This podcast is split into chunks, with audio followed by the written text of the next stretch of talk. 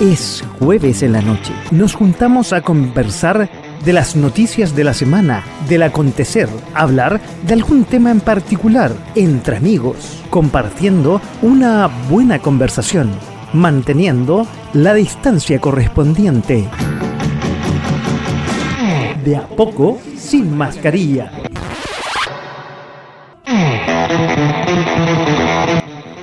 Hola, ¿cómo están? Muy buenas noches.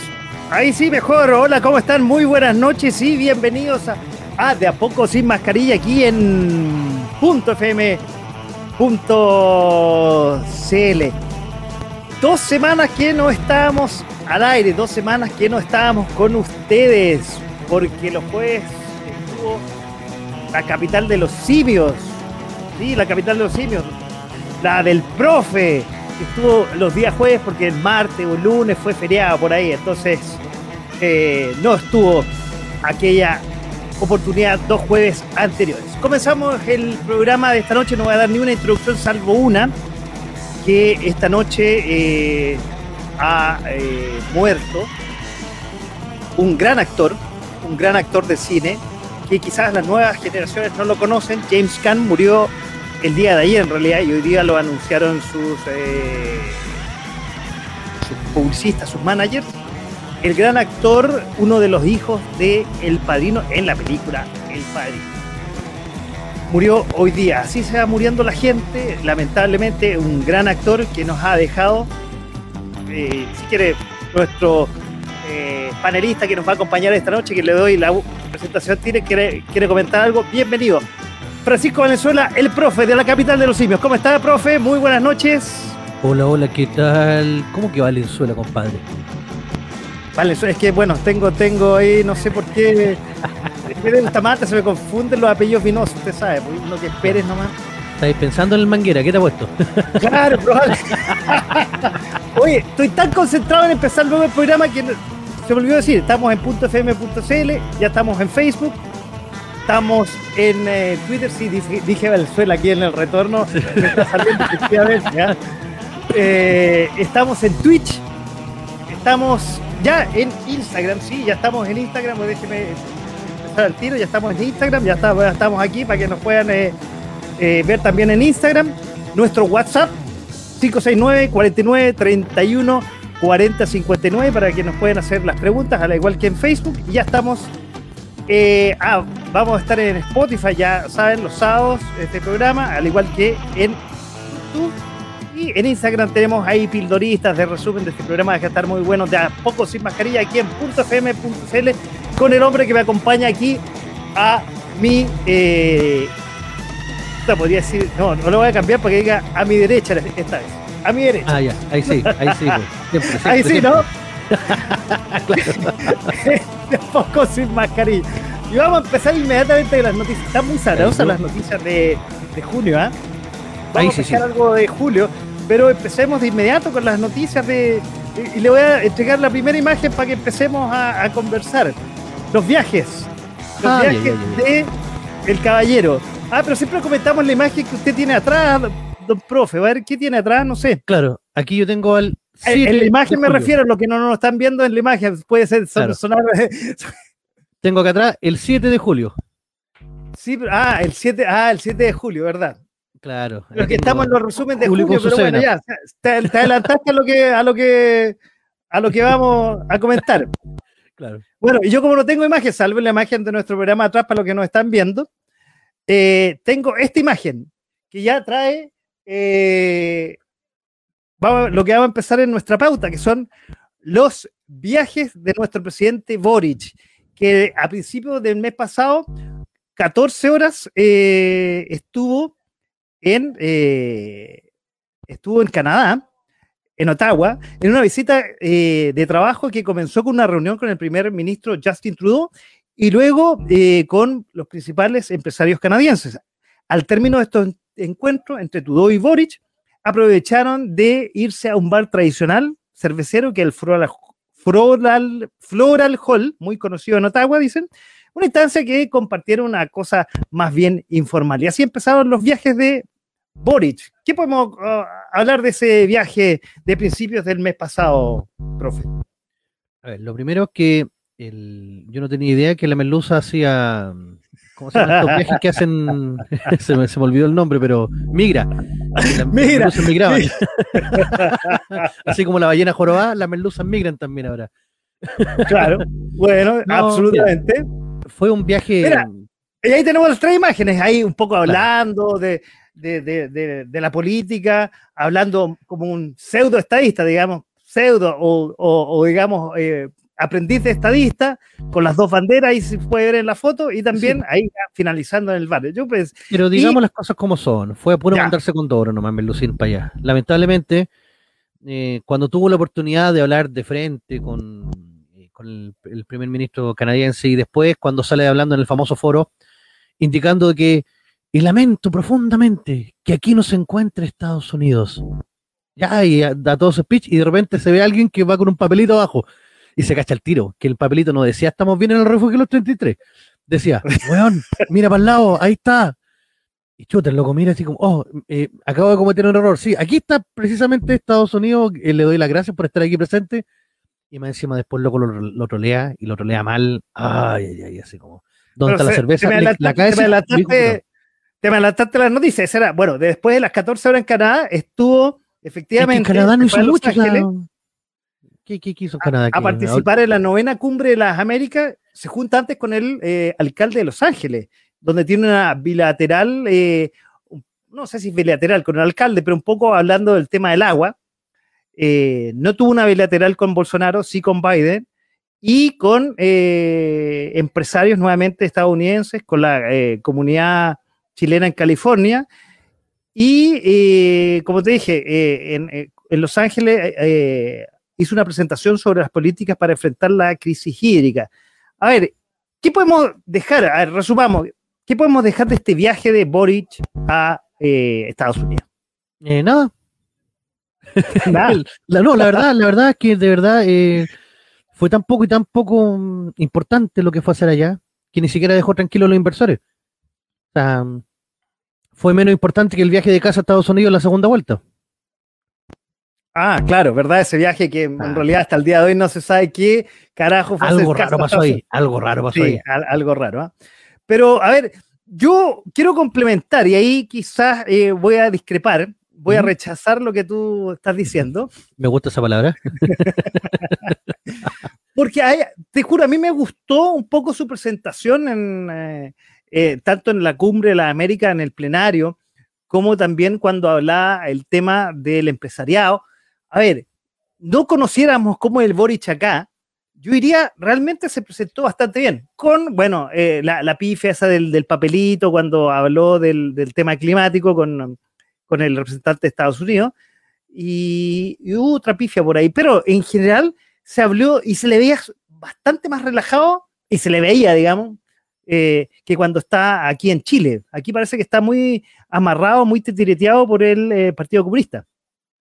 Mm, ya, te podría conceder algo de eso, sí que se le vio un poco más relajado, pero la verdad mm, no hizo nada productivo, eh, no se sacó nada, no se firmaron acuerdos importantes, o sea, la cumbre de las Américas es un chiste, como la CELAC, como las distintas, la Alianza del Pacífico, ahora no tiene ningún sustento, no tiene ninguna, mm, la verdad no, no se puede hacer mucho, claro, esto podía hablar de la crisis hídrica, pero tenéis que hacer algo al respecto.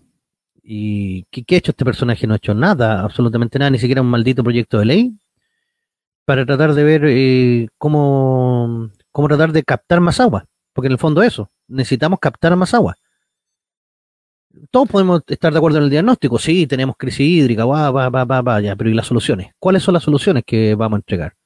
No veo ninguna, la verdad. Y ni de parte de Estados Unidos ni de parte de nadie, ojo, o sea, esta crisis, o sea, esta cumbre fue para que se juntaran a conversar de, lo, de, los diagnósticos, pero soluciones cero.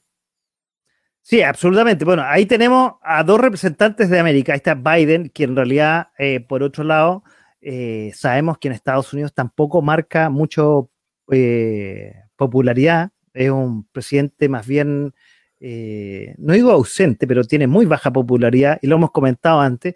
Yo pensaba que Kamala iba a ser la fuerte en, este, en esta par vicepresidente-presidente y tampoco ha brillado mucho la, la negrita. No, la verdad que no. Es que yo creo que está ahí pendiente, pendiente, está dejando que el presidente cometa errores como House of Cards.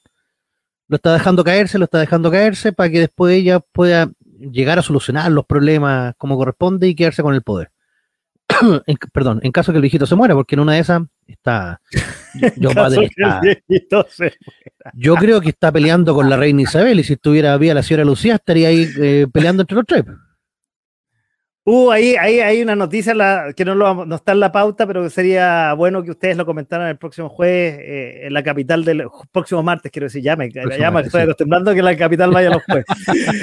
Eh, con la nana, la cuidadora de la señora Lucía, sí, eso, eso va a marcar pauta. No, mira, no sé si tanta pauta porque la demanda fue chiquitita, pero vamos a ver qué es lo que hay detrás de todo eso. Sí, está, está interesante ese tema. Mm.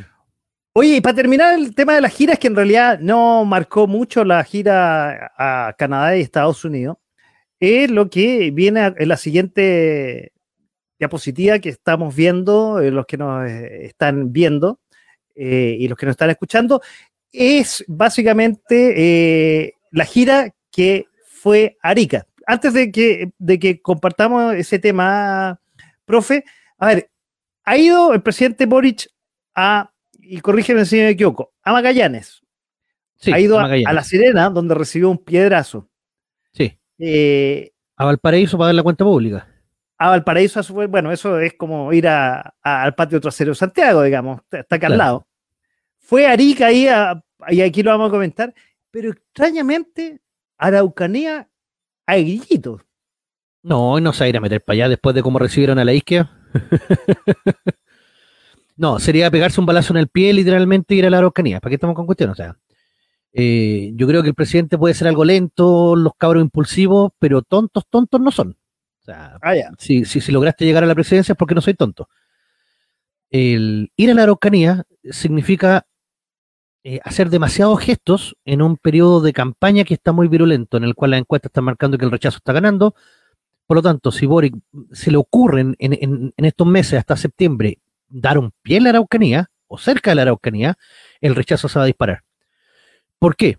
Porque él va a tener que hacer gestos, sí o sí, con el pueblo mapuche. Entonces él va a tener que ir, va a tener que, entre comillas, someterse a la autoridad del pueblo mapuche, vestirse como corresponde, pedirle permiso a los machis para poder entrar, y la figura del presidente de la República no puede hacer eso. Entonces, olvídate, no se va a aparecer por toda esa zona.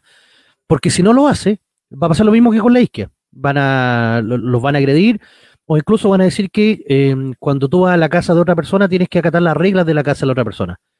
Y ahí es donde va a estar el gran problema, porque él es el presidente de Chile. Entonces, lo de la isquia ya fue un aviso.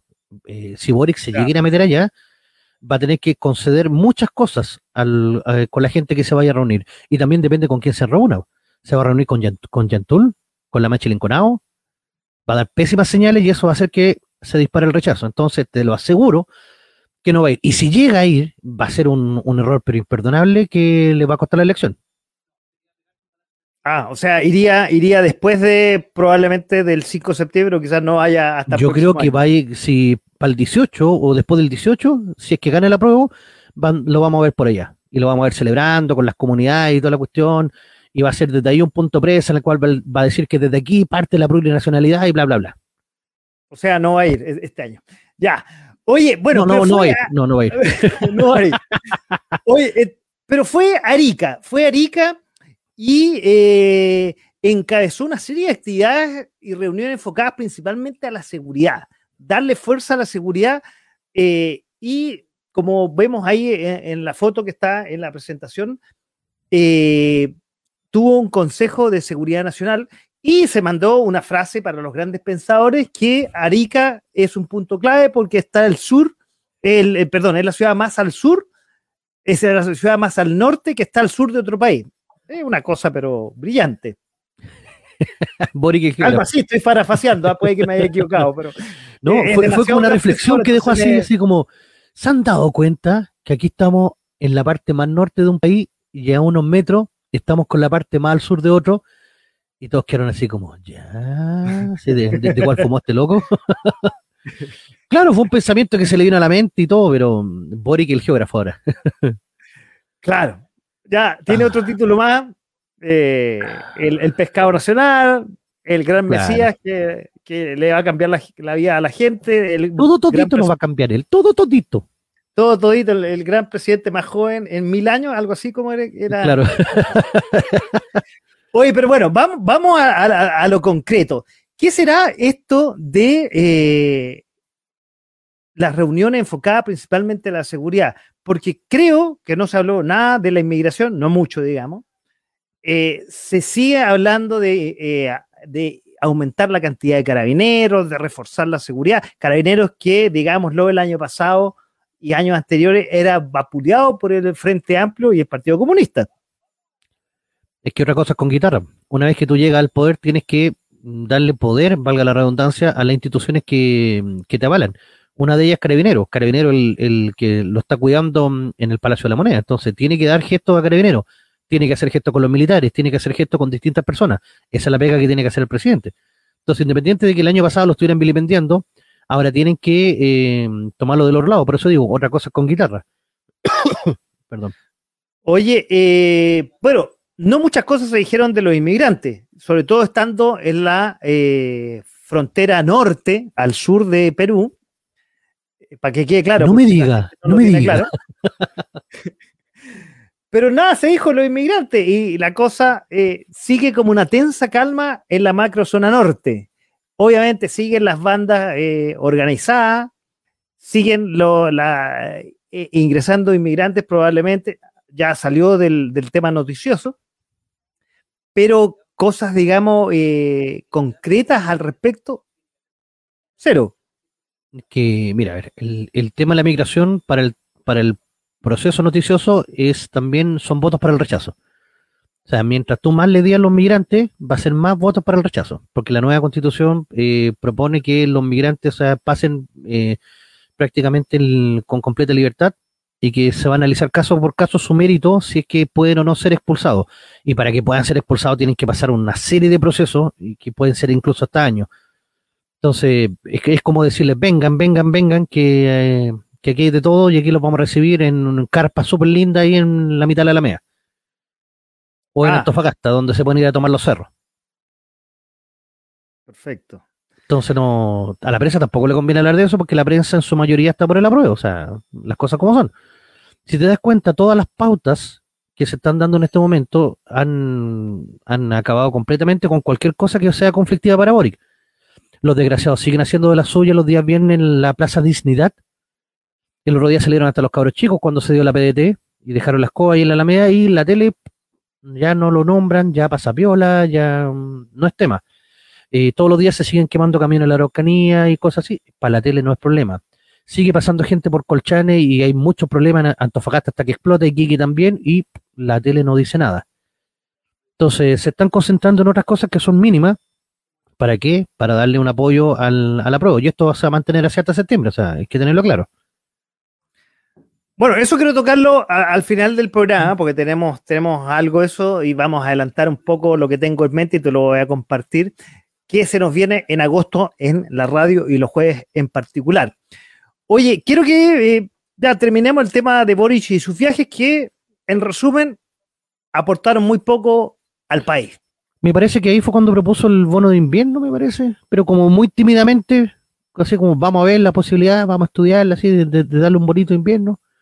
A los jubilados les llegó el bono porque se da todos los años, que fue de eh, algo de 15 lucas. Y seguramente va a venir el bono. El, bono gas ahora. Bueno, eh, sacaron con, bombo y platillo el, nuevo, ¿cómo se llama este? El, que vamos a reducir las cuentas en un 15% o hasta dos lucas va a bajar el gas en un convenio con las empresas.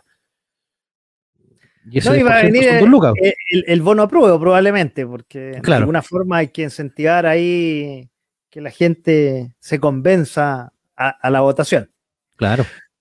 Oye, eh, quiero cambiar de tema porque ya no hay mucho que, aportar con respecto a, los viajes y me da pie un poco lo que pasó hoy día en la tarde en el eh, intermodal de la cisterna, donde un eh, carabinero, un subteniente, tengo entendido, fue baleado en la boca.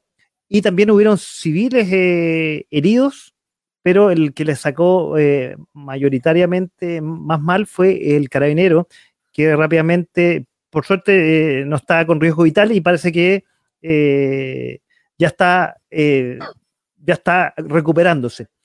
Pero quería entrar a eso con respecto al siguiente tema que nos trae, y voy a presentar, voy a mostrar al tiro mm, la, postal ahí, que tú ya la vas a ver, que eh, y los que nos están viendo los, eh, y los que no nos están viendo, es el cabo segundo carabineros David Florido Cisterna, que falleció eh, hace unos viernes atrás tras ser baleado en medio de un operativo realizado en la comuna de Pedro Aguirre Cerda. El efectivo fue trasladado rápidamente al Hospital Barros Luco de San Miguel, recinto en el cual murió y falleció porque recibió eh, varios impactos balísticos y fue, podría haber sido una masacre en realidad, porque voy a, voy a eh, contar un poco el contexto.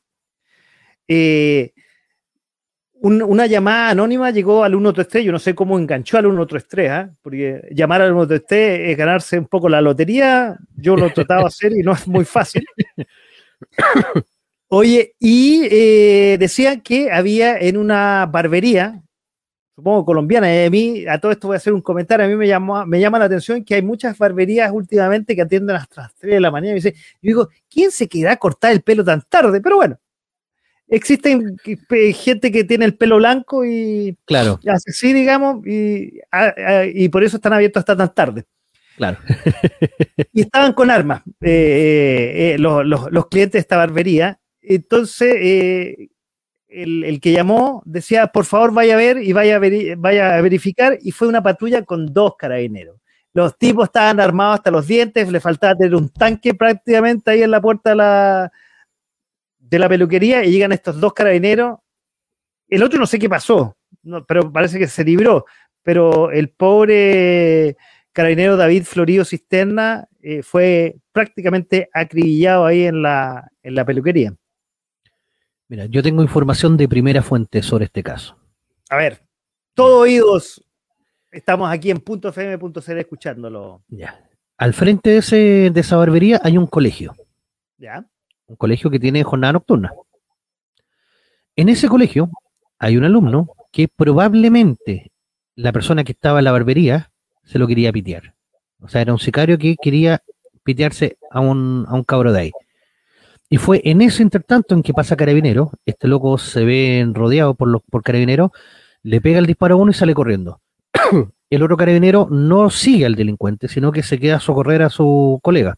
A su compañero, ya, perfecto. Claro, en, eso llaman al... Pero ahí llegaron tanquetas, llegó, llegó el golpe, llegó, de todo. Y obviamente sí, pero ahí, la que el pobre carabinero lo valieron. ¿Por qué no llegaron antes sabiendo que había un Ahora, eh, también hay, hay muchos cuestionamientos para, eh, para escuchar el llamado. O sea, todo, toda la gente quiere saber cuál fue el llamado real que se dio al, 133, porque si a ti te dicen que tú estás viendo armas dentro de una barbería o de un supermercado, donde sea, no mandáis una pareja de carabineros en un furgón normal. Mandáis un equipo.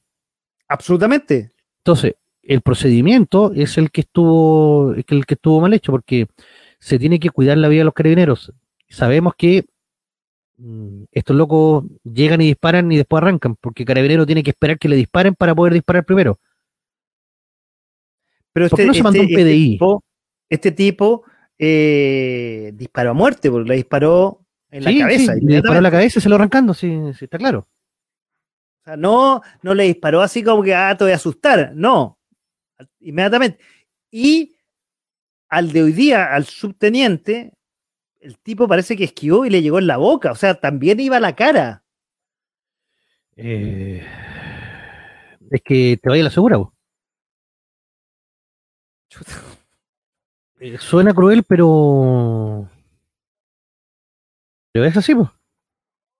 Es que, bueno, como decía, a ver, el, voy a parafasear lo que decía el general director, que lo encontré un poquito más osado, no, no tan golpeando a la mesa, que eh, no podía ser que la vía de un carabinero eh, no valiera y que a los tipos que eh, atacan a carabinero queden impunes. Una cosa así, estoy parafaseando lo que, lo que él dijo. Hace mucho tiempo un general de carabineros no decía algo más fuerte contra el gobierno, contra el gobierno con que trabaja. Claro. Pero con, ah. con Piñera también dijeron lo mismo. Así yo no, no, no, me acordaba. Ahora, eh, bueno, salió la ministra, de, seguramente lo, lo leeré un texto porque no es muy buena, sabemos que para improvisar, decía, nuestro país no puede tolerar la delincuencia. Eso dijo la ministra del Interior eh, y emitió un video donde lamentó el hecho y, envió condolencias a la familia del carabinero. Lamentablemente, salen otras imágenes de la ministra Siches, no sé si la viste, en la cual en el velatorio de este malogrado carabinero eh, sale riéndose. Y no es muy... no es una imagen muy, muy positiva, por decirlo elegantemente. A ver, yo creo que no es hora de abogado del diablo, pero la imagen puede ser fácilmente sacada de contexto.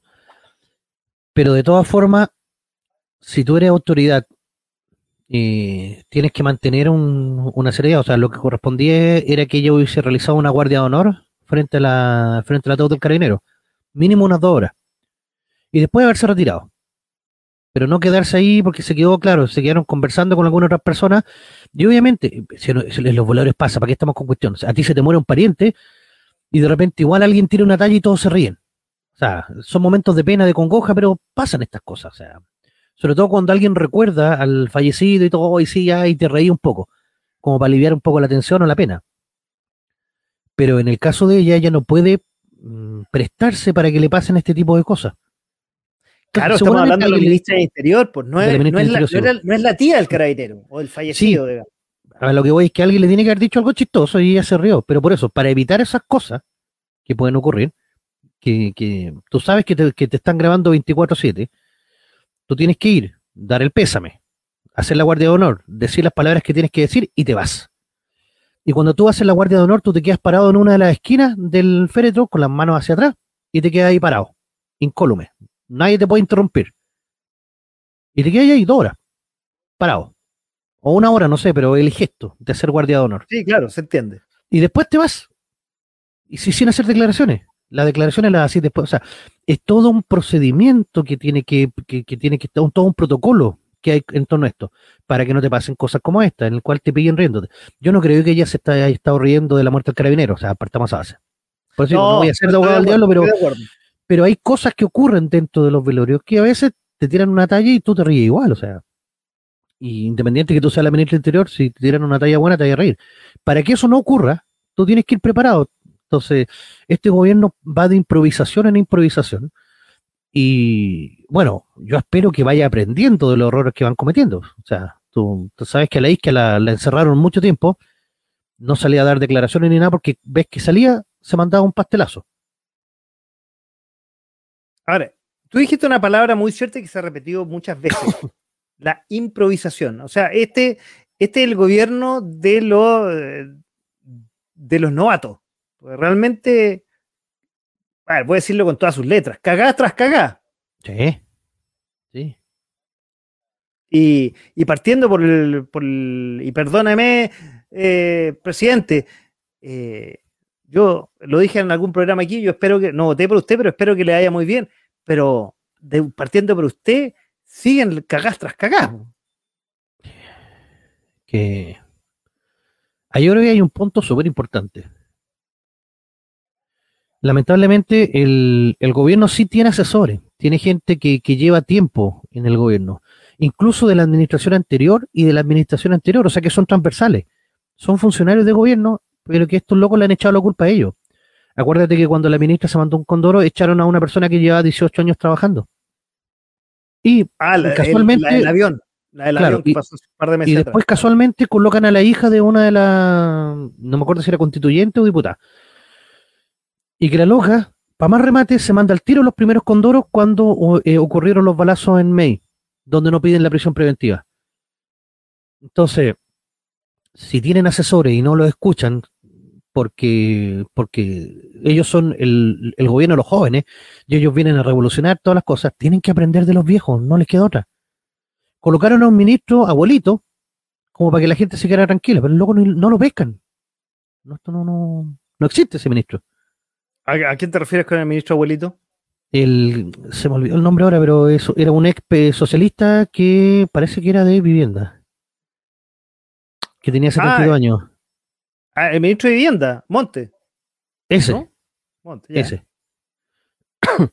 Pero no, supongo que él estará dentro del comité político, supongo que él se sentará en la mesa junto al otro ministro a hablar con el presidente y decirles, presidente, yo tengo más experiencia, podríamos seguir este cauce. O sea, acuérdate que la, la concertación, para bien o para mal, gobernaba, pero no se mandaba estos cagazos comunicacionales. O sea, en ese sentido eran súper pulcros. Y cuando le pasaba a Piñera, quedaba como las piñericosas. Claro, absolutamente. Pero acá llevamos cuánto, tres meses, cuatro meses, que parecen cuatro años, si no es chiste. Y, y van de improvisación en improvisación, de cagazo tras cagazo. Por eso yo espero, espero de todo corazón que con todos estos cagazos que han cometido en el comienzo aprendan, que no lo vuelvan a cometer, que empiecen a seguir protocolos, que empiecen a prepararse. Si esta gente necesita preparación, si no han llegado, si no tienen, ¿cómo se digo?, experiencia en el gobierno, está bien, esa te la puedo dar. No tienen experiencia. Ah, me puse como el cebu. Te la doy, te la doy, te la cedo. Pero sí, efectivamente, si no tienen experiencia, tienen que prepararse, tienen que estudiar. Sí, es pega de ello. Este, esta es la pega de gobernar un país, no es fácil. Y no lo No, veo, lamentablemente no lo veo. Eh, novatos, novatos que parece que los asesores o, son muy malos, es, pa- es parecido a, a los asesores que, tuvieron los convencionales de izquierda, o eh, realmente no lo están tomando en cuenta. Oye, para terminar este tema del carabinero asesinado David Florido Cisterna, quiero cerrarlo con lo que dijo el papá también, que es un ex eh, marino, cuando lo estaban velando en su ciudad natal, en Quilpué. También eh, hizo un, eh, una arenga, no, no, no es la palabra que, quiero ocupar, hacia, no solamente hacia el presidente, sino al Estado, que el Estado, voy a parafrasear, se preocupe más de sus carabineros y no los deje eh, fallecer como mataron a su hijo en Pedro Aguirre Cerda. Y claro, porque si tú descabezas también a toda la plana mayor de carabineros, tarde o temprano va a tener que se van a cometer errores como estos, porque esto fue un error, o sea, con todas sus letras. Mandar a dos carabineros a revisar un posible mm, lugar donde, donde se encuentran armas, tú tienes que ir con el golpe para allá, con los locos preparados, donde la persona no, y el el, el golpe está siempre listo, son como los bomberos, hay, hay locos que están de guardia y que están listos a llegar y colocarse el uniforme y partir de una.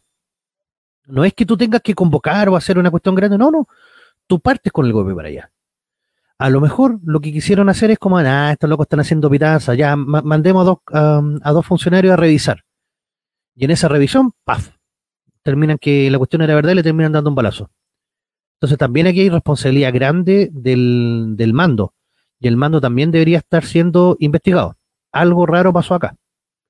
Sí, es claro, y en algún momento alguien lo dijo por ahí que hay una falla de procedimiento. En realidad, cuando Sí, se sí. supone que hay en un lugar y dice que hay una- un grupo armado y, y armado hasta los dientes, como era eh, este caso, y en general cómo andan los delincuentes. Hoy día los delincuentes ya el arma blanca, la cuchilla, ya no, ya no va con los delincuentes. Los delincuentes mínimo traen una pistola eh, a fogueo modificada, como Es mínimo. Tan tan baratas las pistolas.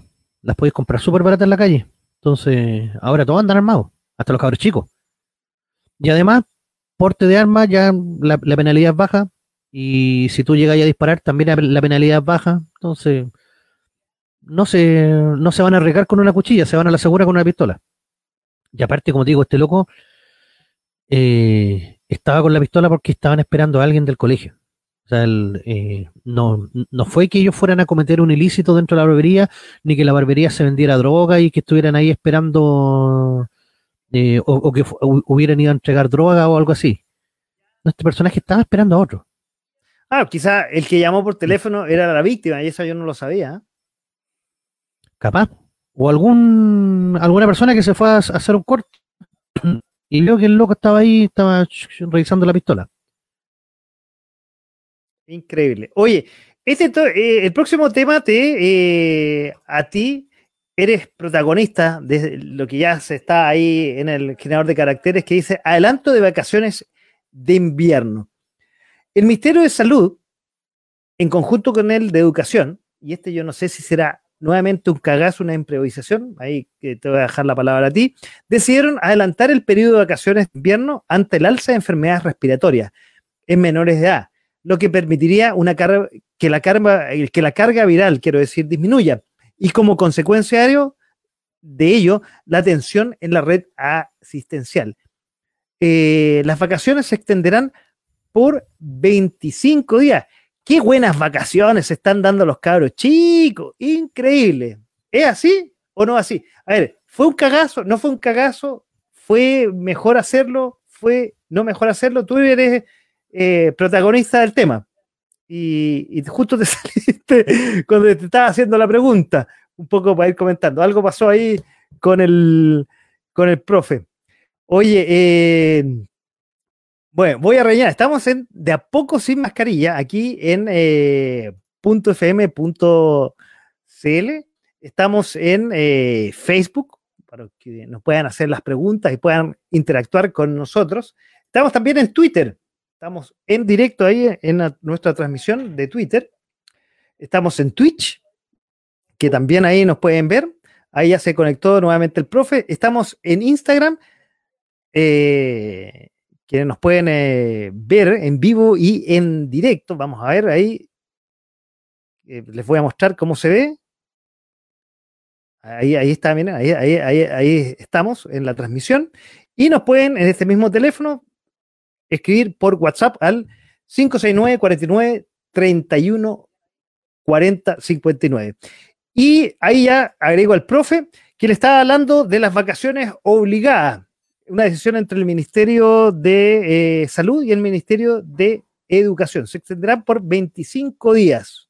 Y ahí tenemos un poco los cómo han aumentado los casos. ¿Es cierto o no es cierto lo que pasó con estas vacaciones? Mira, a ver, eh, con el tema salud no me voy a meter porque no manejo la cifra. No sé si, si era estrictamente necesario el, tema este de las vacaciones. Pero sí a nosotros como docentes nos embarró toda la programación que teníamos. O sea, si tú vas a alargar las vacaciones, extiéndelas una semana. Porque la última semana de julio y la primera de agosto también son pic de virus incisional porque tenemos el mayor frío. Por lo tanto, eh, adelantar las vacaciones una semana nos produjo que nosotros tuvimos una semana menos para cerrar los promedios. Ah, y eso fue un caos. Fue un caos, estaban todos los colegas, pero estresadísimos. Porque teníamos todos planificado, incluso para eh, tomar pruebas finales y, eh, trabajos que teníamos pendientes con los muchachos, y tuvimos que adelantar todo. Entonces, a última hora estuvimos cerrando el, el semestre y recién el día miércoles, este miércoles que pasó ayer, eh, los profesores salieron de vacaciones, porque los muchachos, eh, a ver, tuvieron clases hasta el miércoles pasado. Jueves, viernes fueron jornadas de planificación para los profesores. El día lunes y martes se tomó la última eh, PDT, la prueba de transición, que por primera vez se toma en invierno. Que después ya, a partir de diciembre se va a transformar como en, en una nueva PAES. Pero los cabros tuvieron, el ministerio nos obligó a ir el día miércoles. ¿Y a qué hacer de guardería? Porque ese día no habían clases. Los colegios tenían que tener actividades para los muchachos, como que una sala fuera funcionara como cine, abrir la biblioteca para que los cabros pudieran jugar ajedrez, dominó y esas cosas, para que jugaran a la pelota, voleibol, básquetbol, o sea, nos transformamos en guardería ese día. Y ese día los alumnos iban hasta la una y media de la tarde. Eso se entiende porque también le complicaron la vida a los papás, supongo. Sí, pero los colegios no son guarderías. Bueno, eso lo dijo él, si no me equivoco, tu colega, el eh, presidente del colegio, de profesores. Sí, y en esta pasada le encuentro razón, o sea, la, labor docente. Primera vez. Primera, vez que le encuentro razón, sí. La labor docente es completamente distinta a la de ser una guardería. Entonces, pucha, si tú quieres evitar eh, todo este tema de que las camas sean críticas y toda esa cuestión, supuestamente porque los niños estaban yendo al colegio, ¿para qué lo hace ir el día miércoles? No tiene ningún sentido. Porque los carros se van a contar. Más encima ese día miércoles se puso a llover. Y la lluvia que cayó fue bastante intensa y fría. Entonces, es una mezcla de las dos cosas. A ver, porque, a ver, por un lado, y una crítica que se hacía, y se hacía por autoridades de salud, y de hecho, eh, este mismo eh, ministro de Educación decía en un principio, y Boris también lo decía, los colegios, hablando de la pandemia, los, los, colegios son los primeros en entrar y los últimos en salir. Y otra voltereta más, digamos. Claro, porque acá tú tienes tus semanas programadas, esta semana después se te va a sumar en diciembre. O sea, no es que los cabros tengan tres semanas de vacaciones. O sea, las tuvieron. Pero en diciembre van a tener una semana más de clase. O sea, van a estar saliendo entre Pascua y Año Nuevo. Ahora, sabemos que a esa altura ya acá prácticamente no va nadie. Ahora, lo que no entiendo, y ayude un poco, aquí lo estoy compartiendo eh, en la pantalla los que nos están viendo eh, y los que nos están escuchando, que son diferidas. A ver, desde Arica para Inacota, dice, y a los lagos, el inicio de vacaciones es el 30 de junio y retorno el 25 de julio. Y a Magallanes es del 7 de julio, o sea, hoy día, hasta el 8 de agosto. Claro, técnicamente esa era la fecha original, era del 7 de julio al 25 de julio. Esa o sea, hoy día, en rigor, empezaban las vacaciones para los cabros. hoy día empezaban y, los profesores tenían que hacer las jornadas de, de, evaluación y todo, y los profesores el día viernes cerraban todo y tenían dos semanas de vacaciones. Pero lo que se tendría que haber hecho si teníais tantos casos contagiados era hacer lo que pasó con Aysén y Magallanes, patearlos para eh, la primera semana de agosto.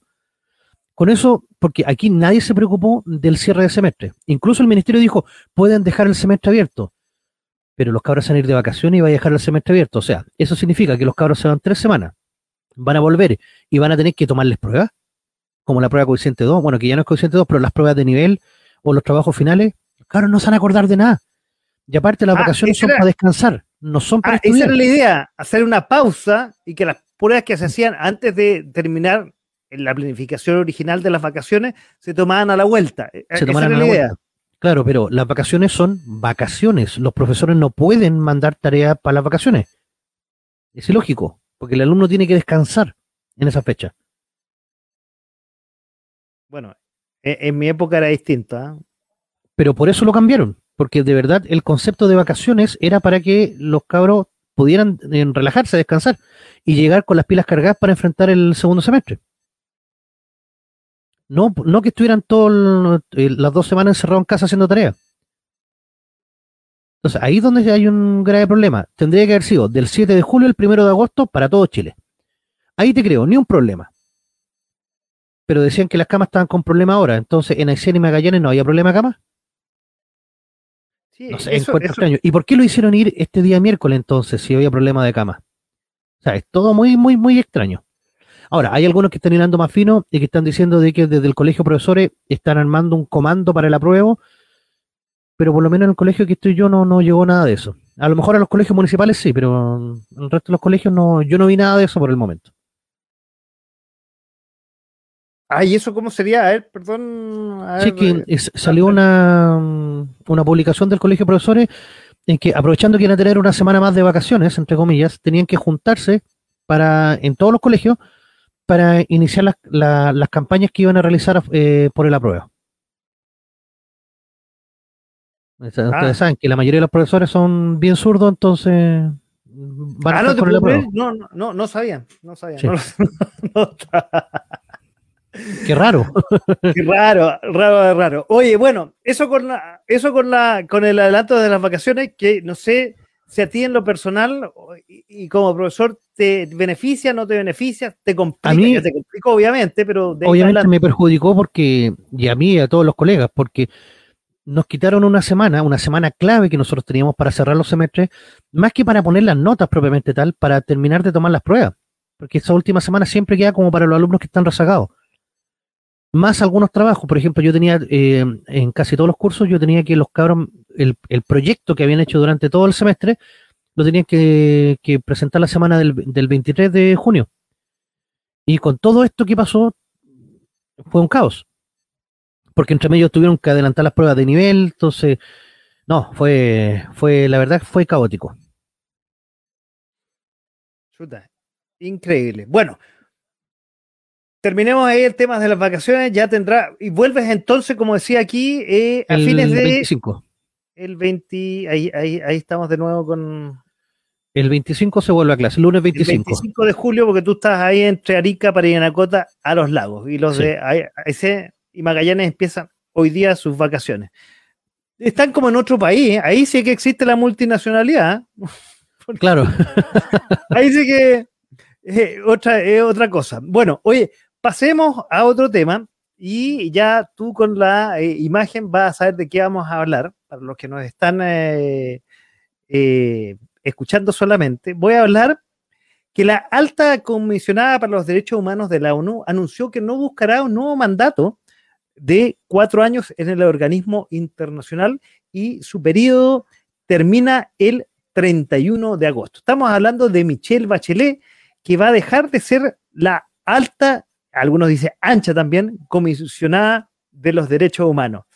¿Será tan así que no quiere postular o habrá pasado algo más, profe? Mira, yo tengo dos teorías. La primera es que nadie la quiere y por lo tanto, si se volvía a postular no iba a salir electa y eso le iba a dañar los bonos.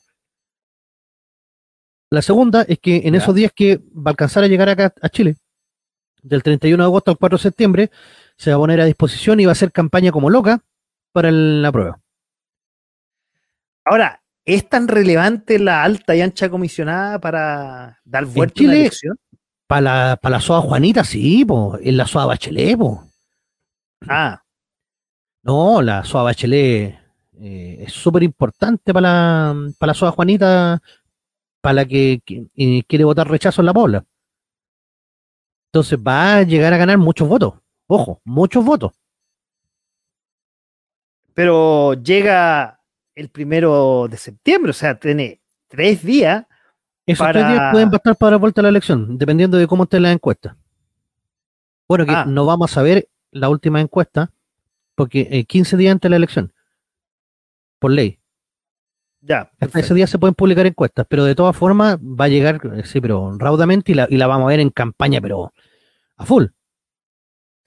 Oye, pero otra de, la, de, la, de las teorías que se barajaba es que eh, en su mandato el tema de Venezuela y al final el de China, los reportes no fueron como que les gustó mucho a sus jefes de la ONU. Entonces, más que como decían algunos, ella ya lo tenía decidido el año pasado. Parece que, eh, como tú decías, más bien fue una sobre azul con una palabra que decía PLR. Sí, si no le quería nadie. en todo el mundo están enojados con la actitud que había tenido ella con los distintos países, entonces no creo que, que, la, que la hayan querido mucho. Ahora, ella dijo, bueno, previo a esta noticia, o después de esta noticia, no me acuerdo, esto, esto, esto recordemos que fue a mediados de mes de, junio, eh, que ella iba a votar a prueba, sin haber leído ni una hueá, eso es rarísimo. O sea, yo apruebo a ciegas. Sí, pero es que, a ver, hay que entender que acá esta gente eh, es una cosa ideológica, no es una cosa mm, eh, práctica. Entonces, ellos están por la prueba porque tienen que aprobar, ideológicamente. Porque tienen muchas cosas de poder que se la están jugando con esta nueva constitución. Es una movida política que están haciendo. Pero que, ellos crean que a lo mejor esta a lo mejor también entienden que esta constitución se le arrancó hasta ellos de las manos, pero no pueden dar eh, pie atrás. Yo también tengo una teoría con el tema de la constitución, pero no sé si la vamos a tocar más adelante, así que bueno, más adelante vamos a tocar un poco el cierre de la Constitución y, vamos a hablar eh, de eso. Les recuerdo que estamos en De a poco sin mascarilla aquí en .fm.cl, aquí a mi derecha, por eso lo puse aquí, a mi derecha. El profe Francisco Bustamante nos está acompañando, como siempre. Bueno, este programa venía antes, ¿ah? les, les confieso, venía antes, pero bueno, ya expliqué al principio, tuvimos dos semanas fuera por eh, la capital de los simios y ahí venía, entre medio venía eh, el resumen del el mes. Hoy el, el, capital de esta semana estuvo muy bueno, así que si se lo perdieron, escúchelo el día domingo a las 22 horas. Eso, ¿cómo pasa? Ahí lo voy a escuchar porque me lo perdí este, este. Estuvo bueno, estuvo bueno. Este martes. Estuve, estuve trabajando hasta tarde y me lo perdí. Además, eh, hay harto que, bueno, desde que se bajó la bandera de, los constituyentes, hay muchas cosas que uh. alimentarse e informarse. Bueno, hablemos de eso más, más, más adelante. Oye, un tema que ha sido recurrente en todos los resúmenes de mes ha sido el tema de la violencia en la Araucanía. Es increíble. A ver, y básicamente lo que decía este gobierno y que criticaba al gobierno de Piñera era cómo estaba manejando el tema de la Araucanía. Tú un poco lo dijiste que cuando fue la ministra del Interior, eh, Siches, y fue diciendo yo soy la ministra del Interior y fue a Temo y la recibieron, primero, no la recibieron, mejor dicho, la echaron y a balazo, no directamente en él, sino al aire. Y le dieron unos eh, balazos multiculturales. Con perspectiva de género. claro, unos dispares. Le dieron unos, dispares. unos dispares, claro. Suena raro eso, pero bueno. Criticaba mucho el estado de excepción. Y extrañamente, el gobierno, y lo escuchaba antes que entráramos al programa en las noticias, solicitará extender nuevamente el estado de excepción en la Araucanía y el Biobío. La ministra Siches destaca que los ataques han disminuido a 3 a 5 cada día, antes eran muchos más. Los contratistas eh, forestales aseguran que los atentados en la Araucanía han bajado un 88%. Ya, ya no han sido tan rimbombantes, o en las noticias, como bien tú dices, en la prensa no ha salido mucho. Probablemente sigue habiendo. Es que entonces, mira, acuérdate que Boris dijo que iba a ser un estado de excepción especial, en donde iba a ser como un mini estado de excepción, donde solamente se iban a controlar los caminos, pero nada más. Y acuérdate de lo que pasó con el dron que estuvo sobrevolando en, la zona de conflicto, que encontró a camiones, encontraron hasta tanquetas. Y cuando llegaron a buscarla habían desaparecido. Alguien desde el Poder Judicial sapeó. Entonces, desde ahí mismo que están mm, eh, avisándole a la gente lo que va a pasar. Ya lo vimos también cuando fue la PDI, en el, lo estaban esperando, se le hicieron una emboscada. Claro. Entonces, claro, no se habla mucho de eso, pero los atentados continúan, la gente sigue en problemas, siguen amedrentando a vecinos común y corriente, y ahora están esperando que se les compren la, que el Estado compre las famosas tierras, que iba a decir 600.000 hectáreas, para entregárselas al pueblo mapuche eh, en su lucha reivindicatoria y como corresponde. Y este gobierno que no tiene mucha caja aumentó el presupuesto en la compra de tierra, cosa que alguien, nadie entiende, digamos. Es que yo creo que no va a ser compra de tierra, ojo. Va a ser usurpación de tierra. Ah, con la nueva constitución. El precio justo ah, va a ser justo lo que tengo en el bolsillo. Claro, el precio justo. Bueno, puede que tengas toda la razón. ¿eh? Pero ha bajado, como te decía, en la macro zona norte ha bajado la intensidad, la intensidad por lo menos noticiosa. Y quizás también la, intensidad de los conflictos. Conflictos a ver todos los días, pero digamos de asesinatos, secuestro y cosas tan rimbombantes y noticiosas, ha bajado un poco el volumen. Bueno, lo dicen los forestales y dice la gran ministra Siche que está bastante informada y sabe todo lo que está pasando. Prácticamente Pinochet, ¿no sabe? Ella sabe todo, antes que se mueva una hoja. Aquí no se mueve una hoja sin que yo lo sepa. Así es la ministra Siche. Ahora, explíquele a ese 12% que todavía sigue eh, teniendo tentados que, está todo bien. Claro, efectivamente, porque disminuyó un 88%, pero todavía siguen. Como te digo, tienen que ser menores, menores, y que me perdonen las víctimas que todavía están en la Araucanía, eh, porque todavía, como bien tú dices, todavía debe haber eh, gente que le, los amedrentan, los atacan, los asustan, le quieren quitar las tierras a la fuerza, eh, pero no son noticias, efectivamente. Claro. Y no van a seguir siendo noticias hasta el, hasta el 5 de, septiembre. Ahí van a volver a la, a la tele. Ahora, tengamos claro que la Araucanía, a, a, pesar de que ahí está el Gualmapu conocido, y, que el pueblo mapuche quiere reivindicar, como dice, digamos, cierta grupo de la izquierda, la Araucanía siempre ha votado y va a votar probablemente hacia el rechazo, lo más probable. Lo más probable, sí, que ahí gane el rechazo transversalmente. Absolutamente. Bueno, algo más que comentar, pues, sino para seguir al siguiente. Sigamos adelante nomás. Sigamos, Sigamos adelante. adelante. eh. Ha estado, buena, ha estado buena la pauta, ordenada Sí. ahí por fecha. Ordenadita, sí. ordenadita. Tuve tiempo ahí para prepararla.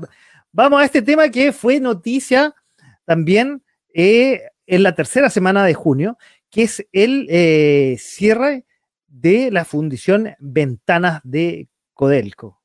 Que no tengo, no, no, no, no tengo ahí foto para eso. se me olvidó. Se me, se me olvidó. La estoy buscando y se me olvidó. Bueno, la vamos a dejar, la vamos a dejar ahí porque ahí, ahí está la chimenea de Codelco, pero Ya, se me olvidó. está, sí. pero bueno, a ver, eh, extrañamente este anuncio fue realizado por el presidente Boric en cadena nacional. No fue la- el presidente ejecutivo de Coelco, sino el mismo presidente que señaló el cierre definitivo en cadena nacional de la fundición Ventanas. La empresa señaló que el plan de inversión adicional de 54 millones de dólares que pedían los trabajadores no es garantía de que, que se produzcan nuevos eh, episodios de contaminación. Y eso básicamente fue eh, lo que gatilló el cierre definitivo de esta fundición, que volvió a trabajar a todo esto hace un par de días atrás, pero el anuncio del cierre en un plazo de cinco años. Recordemos que esto queda en la zona, una zona de sacrificio, ahí en la comuna de Temocuicuy, donde Temocuicuy, estoy clarito. Puchucaví, perdón. Es que se me quedó la noticia, ¿ves? Es que la, la, ¿ve? el- el- la muela se me quedó la, con el retorno desfasado. Claro. Y eh, vuelven a haber eh, problemas con la contaminación y lo que más saben hacer es cerrar los colegios. Que a la cagada, la gente respirando cualquier, eh, cualquier aire contaminado y solamente cerrar los colegios. Ahora, eh, ¿qué hizo este gobierno? Que tiene a la mano cerrar una empresa del Estado que es Ventanas, la edición eh, Ventanas de Coelco, que es la fundición sin preocuparse que la contaminación también está producida por las otras empresas que están en, ese, en esa zona. Bueno, ¿qué hicieron los trabajadores, obviamente, de Coelco? Eh, defendieron su trabajo e iniciaron un paro que duró tres días. Yo pensé que iba a durar más. ¿ah? Yo también. Y yo pensé que esto iba a durar bastante más y porque ellos fueron, eh, dijeron que iban a ir hasta las últimas consecuencias, eh, pero fueron a negociaciones con el gobierno y no sé cómo habrá estado el bono, pero realmente detuvieron el paro en pocos días. Eso me pareció increíble. Es que yo creo que todos están emocionados porque se van a transformar en peluqueros. Así como pasó en Lota Coronel, Claro, la reconversión de los trabajadores fue en peluquero. No, lo que pasó con el cierre de ventana fue, fue bastante. ot- otro error más, otra improvisación. ¿Por qué? Tenemos un caso de contaminación. Ya. Y la gente se había intoxicado. No se sabía realmente quién era el que lo había hecho. Si había sido ENAP, que también funciona ahí, que es empresa estatal, o que había sido eh, la fundición de ventanas, Codelco. Obviamente, por cuanto a plata, ventanas genera mucho más lucas para el Estado. Entonces, fue un balazo en los pies nuevamente el, ir y apresuradamente cerrar sin siquiera conversar con los trabajadores. O sea, estos se enteran por la prensa, tal cual, tal cual lo hizo Bachelet, de que les van a cerrar la, la empresa. Y Boric tampoco dio mayores detalles. O sea, dice así como, no, vamos a acabar con esto de raíz, vamos a cerrar ventanas porque ellos son los que están provocando la contaminación y que la gente esté mal. Y yo estoy con la gente y no con una empresa y va y la cierra. Obviamente los trabajadores quedaron así, pero ¿qué, qué está pasando? ¿Qué está diciendo este desgraciado? Y se alzaron en, en huelga. Obviamente después suaviza el discurso diciendo, no, de aquí a cinco años, no importa que se contamine más gente acá, no importa que la gente se me muera, pero va a ser de aquí a cinco años, se queda lo mismo. Entonces, a la larga, el, problema no se está solucionando, porque sale mucho más barato que cerrar ventanas que invertir un poco más, porque la planta es moderna, la planta prácticamente no contamina. Y el tema ahí es que, aparte de cobre, se sacan muchos otros residuos, como molibdeno, como oro, como plata, y los metales raros. Y esos metales raros que son el tecnesio y otros metales más que están como al final de la lista de, lo- de la tabla periódica, a los chinos les interesa mucho. Entonces ya habían negociaciones con el gobierno chileno en que ellos querían instalar su propia fundición, como para ayudar al gobierno chileno ante la crisis que se venía. Sospechoso, sospechoso. Ahora, lo extraño que, como tú dices, apresurado eh, el anuncio del cierre, siendo que además ventanas de por ley, bueno, eh, uno es una eh, división de Coelco que va a pérdida y, que por ley, y ahí estuvo, que tú la conoces, mi amiga, gran amiga Carolina Barriento, que le manda saludos, directora de proyectos de Coelco ahora en Los Andes. E, ella estuvo ahí a, cargo de todos los proyectos de mitigación de contaminación. No la he podido contactar, parece que se fue para allá un rato a, asesorar porque no, no, he podido contactarla para saber más del tema. Y eh, eh, la fundición, por ley, tiene que además fundir ahí los pequeños y medianos eh, eh, empresas mineras. Funden allá. Ahora, sería un gran negocio, y por eso lo que tú dices es bien cierto, de los chinos, no sé si crear ahí mismo, que sería lo ideal, digamos, una nueva fundición de estándares internacionales que llegara ahí todo lo que materiales que pudieran fundirse para sacar otros materiales nobles pero no está pensado ahí. E, Eso plan a cinco años, no queda claro para dónde va a ser. Es una cosa bastante eh, improvisada. ¿Improvisada? Una palabra que, está. Este gobierno, improvisación, qué raro. no, y el problema es que después con la nueva constitución hay que pedirle permiso a los pueblos originarios. ¿Y quién va a querer tener una fundición en sus tierras? Uh, fundición, no, la cosa. No, sí. No, bueno, vamos a, tener, vamos, a tener hartos programas eh, para comentar en, en, julio. De ahí vaya a tener que acostarte tarde nomás, eh, que vamos a, comentar sobre la, constitución y, algunos, algunos, digamos, de los capítulos. Oye, eso con respecto a Ventana, algo más que agregar que realmente otra improvisación que no se hizo bien, que al final se eh, terminó el paro, pero no queda claro qué va a pasar con, Mira, el principal problema del paro es que generó una presión alcista del dólar. Ah, lo vamos a comentar en un rato más. Sí, sí, pero ojo, ojo, que generó una presión por el... No, al revés, perdón, miento. El dólar tendría que haber tendido a la baja, pero no bajó, empezó a subir. Y eso fue lo más extraño, porque el precio del cobre se disparó. Pero ¿Por qué se dispara? Porque hay menor producción pero después empezó, empezó a bajar el, cobre. La claro, es que, en esos tres días, por eso, en esos tres días yo creo que el gobierno tiene que haber estado con cagadera y algo le tiene que haber prometido muy bueno a los, a los, a los dirigentes de, la división Ventana para que bajaran el paro, porque se había convocado a, paro general. Entonces, con esa pura convocatoria, Chile produce el 40% del cobre mundial, eh, Codelco debe estar entre el 15 y el 20% por de ese, de ese eh, cobre mundial, sin contar a las empresas privadas es, impacta mucho. Impacta mucho que, paralice. Entonces, obviamente el precio sube. Pero al subir el precio, el dólar debería bajar. y pasó lo contrario, por otros motivos que vamos a tocar después. Y probablemente si llegara a paro nacional, que eso se me había olvidado, tienes toda la razón, esto, esto, esto prometía hacer un paro nacional de todas las divisiones de Codelco, de norte a sur de sur estamos hablando hasta Arrancagua, la, la del teniente, pero probablemente, como son de poderosos los sindicatos del cobre, podrían haber estado a las empresas privadas, lo más probable.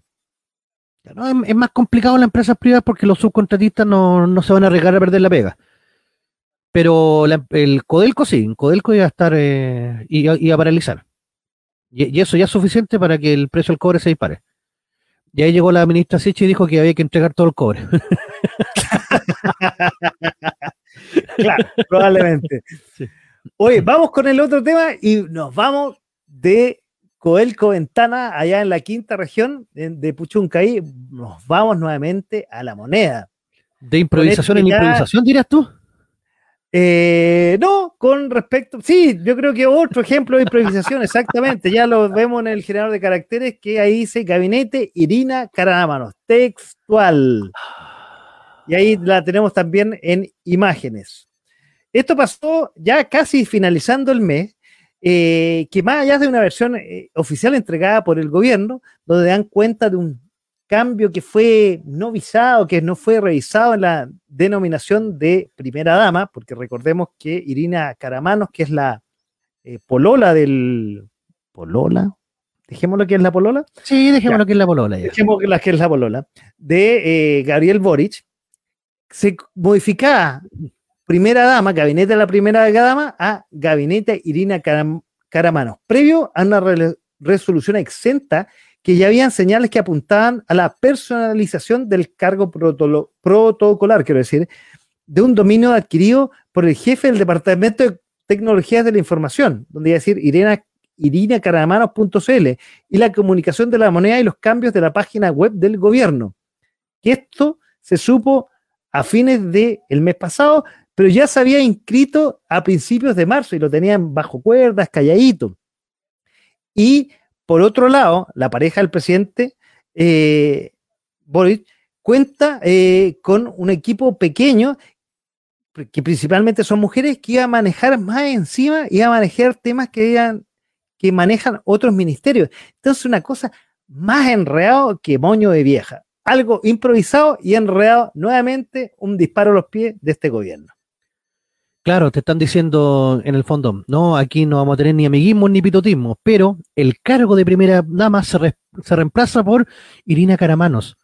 O sea, Irina Caramanos iba a asumir el cargo de eh, Irina Caramanos, en la, en el, iba a tener el gabinete Irina Caramanos. Ay, ay, ay. Era el reo de Paris bueno. nuestro. Claro. Irina Caramanos, la primera en su nombre, reina de los dragones, libertadora de... no. Pero de hecho, y por ahí, sacar el si nombre te das primera cuenta, dama, o sea, Si te das cuenta, en, en que hay, una, hay eh, lo saqué de CNN, Noticias Express, Gabinete Irina Caramanos queda sin efecto y además hay un billete de 5 lucas que, ana- que ahora se llama el billete Irina Caramanos. es que yo creo que esto es demasiado insólito. El gobierno sale a decir de que no, este fue un pequeño error comunicacional. ¿Error comunicacional? Perdón, esto lo, esto lo visa el diario oficial. O sea, esto pasó por mucha gente y se confirma en el diario oficial. O sea, si no sale en la prensa, el, de- el descalabro sigue. O sea, esto no es un pequeño error comunicacional. Esto fue hecho con predimitación. Vamos Ahora- a cambiarle el nombre al cargo primera dama. Ya, cámbiaselo. Pero no le pongáis, no lo personalicé. ¿Qué pasa si este loco termina con la flaca y después se consigue a otra? ¿La otra va a llegar a tomar el cargo de Irina Caramano? Ah, Porque ese es el nombre del cargo, ¿cachai? Ese es el problema. El cargo ahora pasa a ser Irina Caramanos. Ese es el error que dicen que cometieron. Ahora, el, eh, la pregunta es que ellos dijeron que de alguna forma lo iban a cambiar las funciones, qué sé yo, del cargo de primera dama. Adelantaron que lo iban a, a renombrar, me acuerdo cuando era, cuando fue, me, me acuerdo ahí en el programa de Don Francisco en el Canal 13. Pero esto fue hecho en marzo y recién se supo a finales de junio. Eso Por eso te digo, o sea, no, eso no es comunicacional. Mira, el cargo ahora se va a llamar Coordinación Sociocultural de la Presidencia de la República. que era parecido a lo que pasó en el gobierno de Bachelet, si no me equivoco, ¿no? Eh, no, no, durante el gobierno de Bachelet no, no- El cargo de primera dama propiamente tal se mantuvo y fue la, la amiga, la Juanpi, pero no... Pero no, pues el hijo no fue el, el, eh, eh, no fue sociocultural, ¿cómo fue el cargo? Sí, también tuvo ese Ah, cargo. no, pero es que ese era un cargo que le inventaron a él, que es distinto. Ah, perfecto. Acá el cargo de primera damas ya no existe. Y como te digo, pasa a llamarse eh, Coordinación Sociocultural de la Presidencia de la República. Porque en el fondo, el cargo de primera dama, ¿qué es lo que hacía? Tenía que administrar fundaciones, como la antigua Sema Chile. y eh, sí, pues, sí, sí, en el fondo eso era. Sí, claro. Y eh, está revisando algunos programas como el, el- el que encabezaba Cecilia Morel con Elige Vivir Sano y cosas así. Que son socioculturales, si, si tiene razón el nombre que le colocaron ahora. Que es como una coordinación, es, es como para darle un... En el fondo era para que la persona no se quedara en la casa haciendo nada, técnicamente. Para que la esposa del presidente tuviera mayor relevancia. Claro, yo creo que cuando se creó el cargo nunca pensaron que un presidente iba a llegar sin casarse. En esos tiempos estamos hablando. Ahora, eh, no voy a decir, este lo- le podrían haber puesto a Giorgio Jackson de primer, no, pero no, eso nada, nada, nada que decir eso. Oye, Primer pero damo. primer damo. Eh, no, pero como hay el cambio de gabinete, quizá puede que más adelante pase eso. Pero realmente otra improvisación en la cual haces algo que no, que no tiene ni pies ni cabeza. Y además, lo que se nos estaba olvidando, que yo lo comenté, que además aumentaron y ampliaron las funciones, ampliaron funciones que tenían que ver con el Ministerio de la Mujer, con el Ministerio de Educación, y no recuerdo qué otros militares. La resolución decía que, y, este gabinete, Irina Caramano, tenía que coordinarse eh, interministerialmente para ver esos temas. Ya, porque pues, ahí está el punto. Creamos nuevos cargos para darle pega a los amigos. Sí, eso es. Porque ah, tú no vas a eliminar los otros cargos. Ni le vas a quitar las otras funciones, ahora van a ser de coordinación y por esa coordinación te van a pagar los sueldos millonarios que están cobrando, arriba de dos millones de pesos. Eso simplemente fue para darle pega a los amigos. Lo mismo que Boric dijo que no iba a hacer durante su presidencia, lo empezó a hacer, pero desde el día uno. Digamos, otra voltereta más. Otra. Ahora, la pregunta, y con esto terminamos el tema, por mi parte por lo menos. ¿Irina Caramano todavía existe? Parece que sí. Parece que sí. Porque recordemos que había habido unos problemas hace un tiempo atrás, que se ha ido a de la casa, que ya no seguía siendo la pareja, pero el lunes siguiente llegaron tomaditos de la mano y de besito, cosa que era muy raro, nunca había llegado una primera dama eh, con un presidente anterior. Recordemos las primeras damas, las Irinas Caramanos anteriores, digamos. nunca llegaron tomadas de la mano y dándose besito con el, con el presidente. No, no, no, no hacía falta, o sea, se entendía.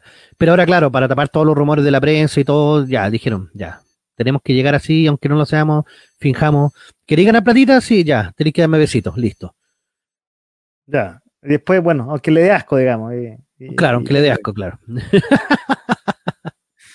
bueno, otra improvisación más de este gobierno. Habría que hacer como un, en vez del boricosa, también la improvicosa, una cosa así, ¿eh? Sí. Tenemos Está súper potente esa cuestión. Perdón, ¿y cuántas cosas no se sabrán todavía de improvisaciones? Ah? Es que yo creo que es el punto, yo creo que por ahí va el, grave problema. Que todavía hay muchas cosas que no se saben. ¿Qué cambio habrán hecho? ¿A cuántos amigos más habrán metido? Bueno, habrá que leerse el diario oficial, no más estar pendiente. Increíble. Oye, bueno, cerremos el tema de Irina Caramano, a menos que quieras tocar algo más de Irina Caramano. No, la verdad que no bueno, ya no hay, bueno, no, no, las Irina Caramano anteriores no se han pronunciado. No, tampoco. No, las que, quedan, las que quedan vivas, por lo menos. Oye, el siguiente tema de nuestra pauta, que salimos un poquito de la moneda, pero la tocamos tangencialmente porque tiene que ver con la seguridad.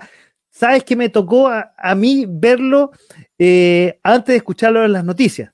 No digo que sea protagonista y nada. No, porque yo iba llegando a la, casa de mi madre, ahí que ella vive cerca de la clínica Las Condes, va, clínica Cordillera en Las Condes, eso quise decir. Y veía que estaba la prensa en una, calle que es como de ingreso a, la casa de mi mamá y decía, ¿qué está pasando? Mamá prende la televisión porque algo pasó aquí. Bueno, lo que pasó y lo que ya tenemos ahí es el, intento de asesinato eh, de una enfermera, de la enfermera jefe de la clínica de Cordillera, que además había atendido una vez que más fue de urgencia en el turno de noche a la clínica Cordillera. Mi mamá ahí la, conoció a esta enfermera Pola Álvarez, y que fue atacada por eh, la pareja de una ex compañera de trabajo que, que trabajaba con ella que eh, la intentó eh, eh, asesinar, porque no asustar, porque fueron 11 puñaladas que le efectuó a esta pobre mujer, hija, perdón, madre de dos hijas, y que vivía, te digo, a cuadras de la clínica Cordillera.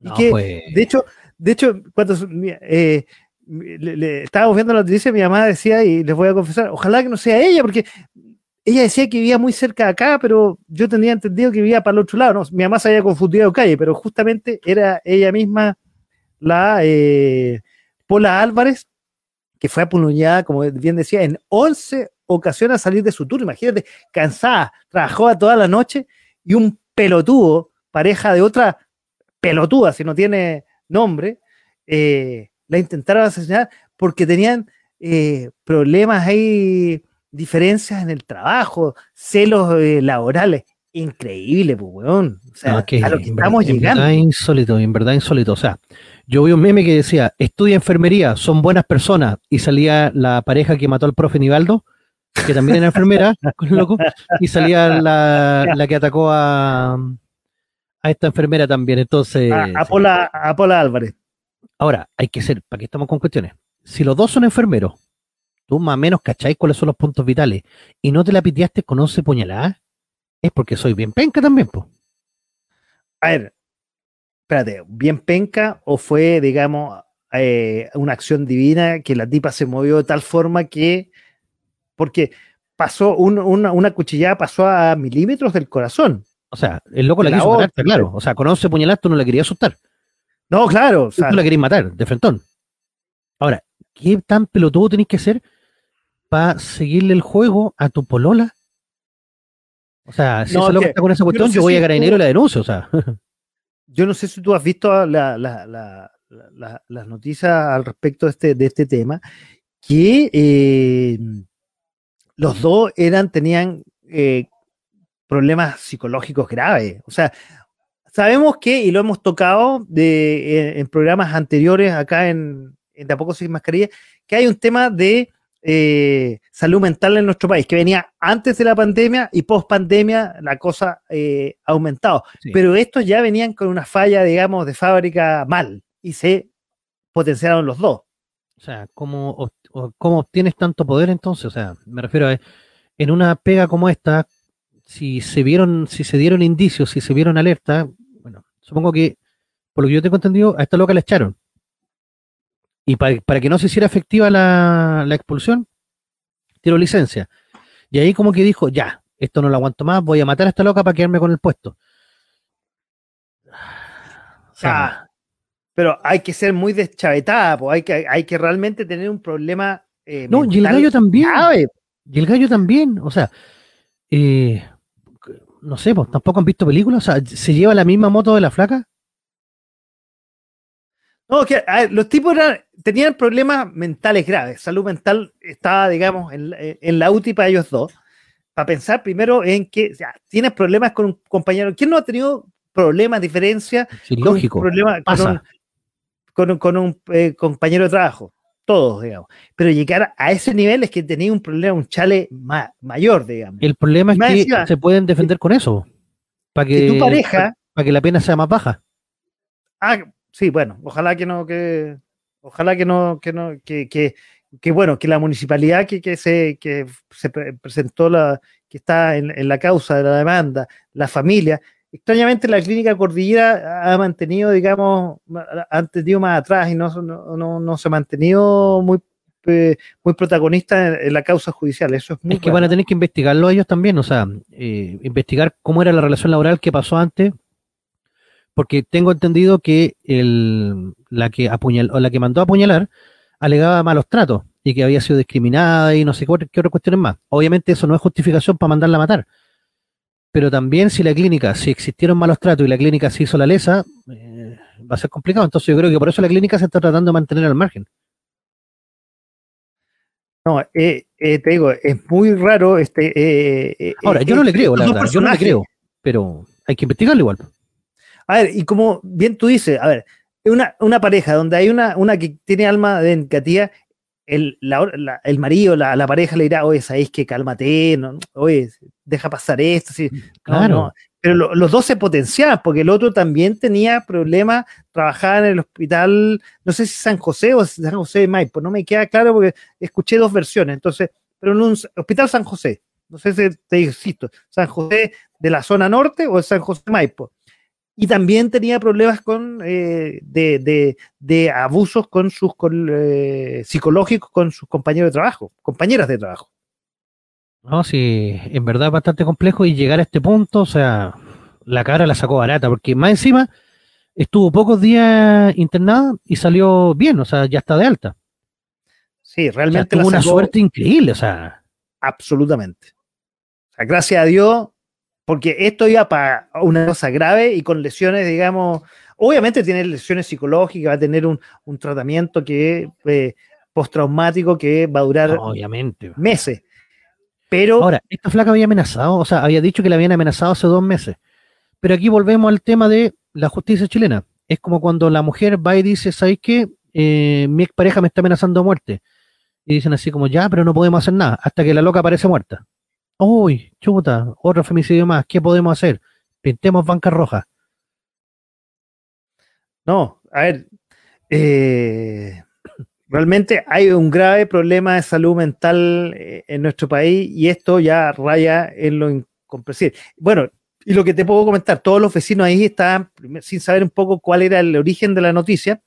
Eh, como hoy día la sociedad en general está, está, está media saltona con la violencia, decía, uh, llegaron, imagínate, en un barrio de donde no pasa muchas cosas o está más bien protegido, que hayan acuchillado a una persona que vivía por ahí, eh, fue eh, fue, bueno, fue un caso connotado, obviamente. Claro, o sea. Era insólito, o sea. Es, muy extraño, o sea. Bueno, ojalá que los tipos la saquen cara, los dos autores, tanto la, pareja intelectual y, material, la saquen bastante cara y, y, con eso aprendan y ojalá los tengan bastante tiempo tras las rejas. Claro. Más así.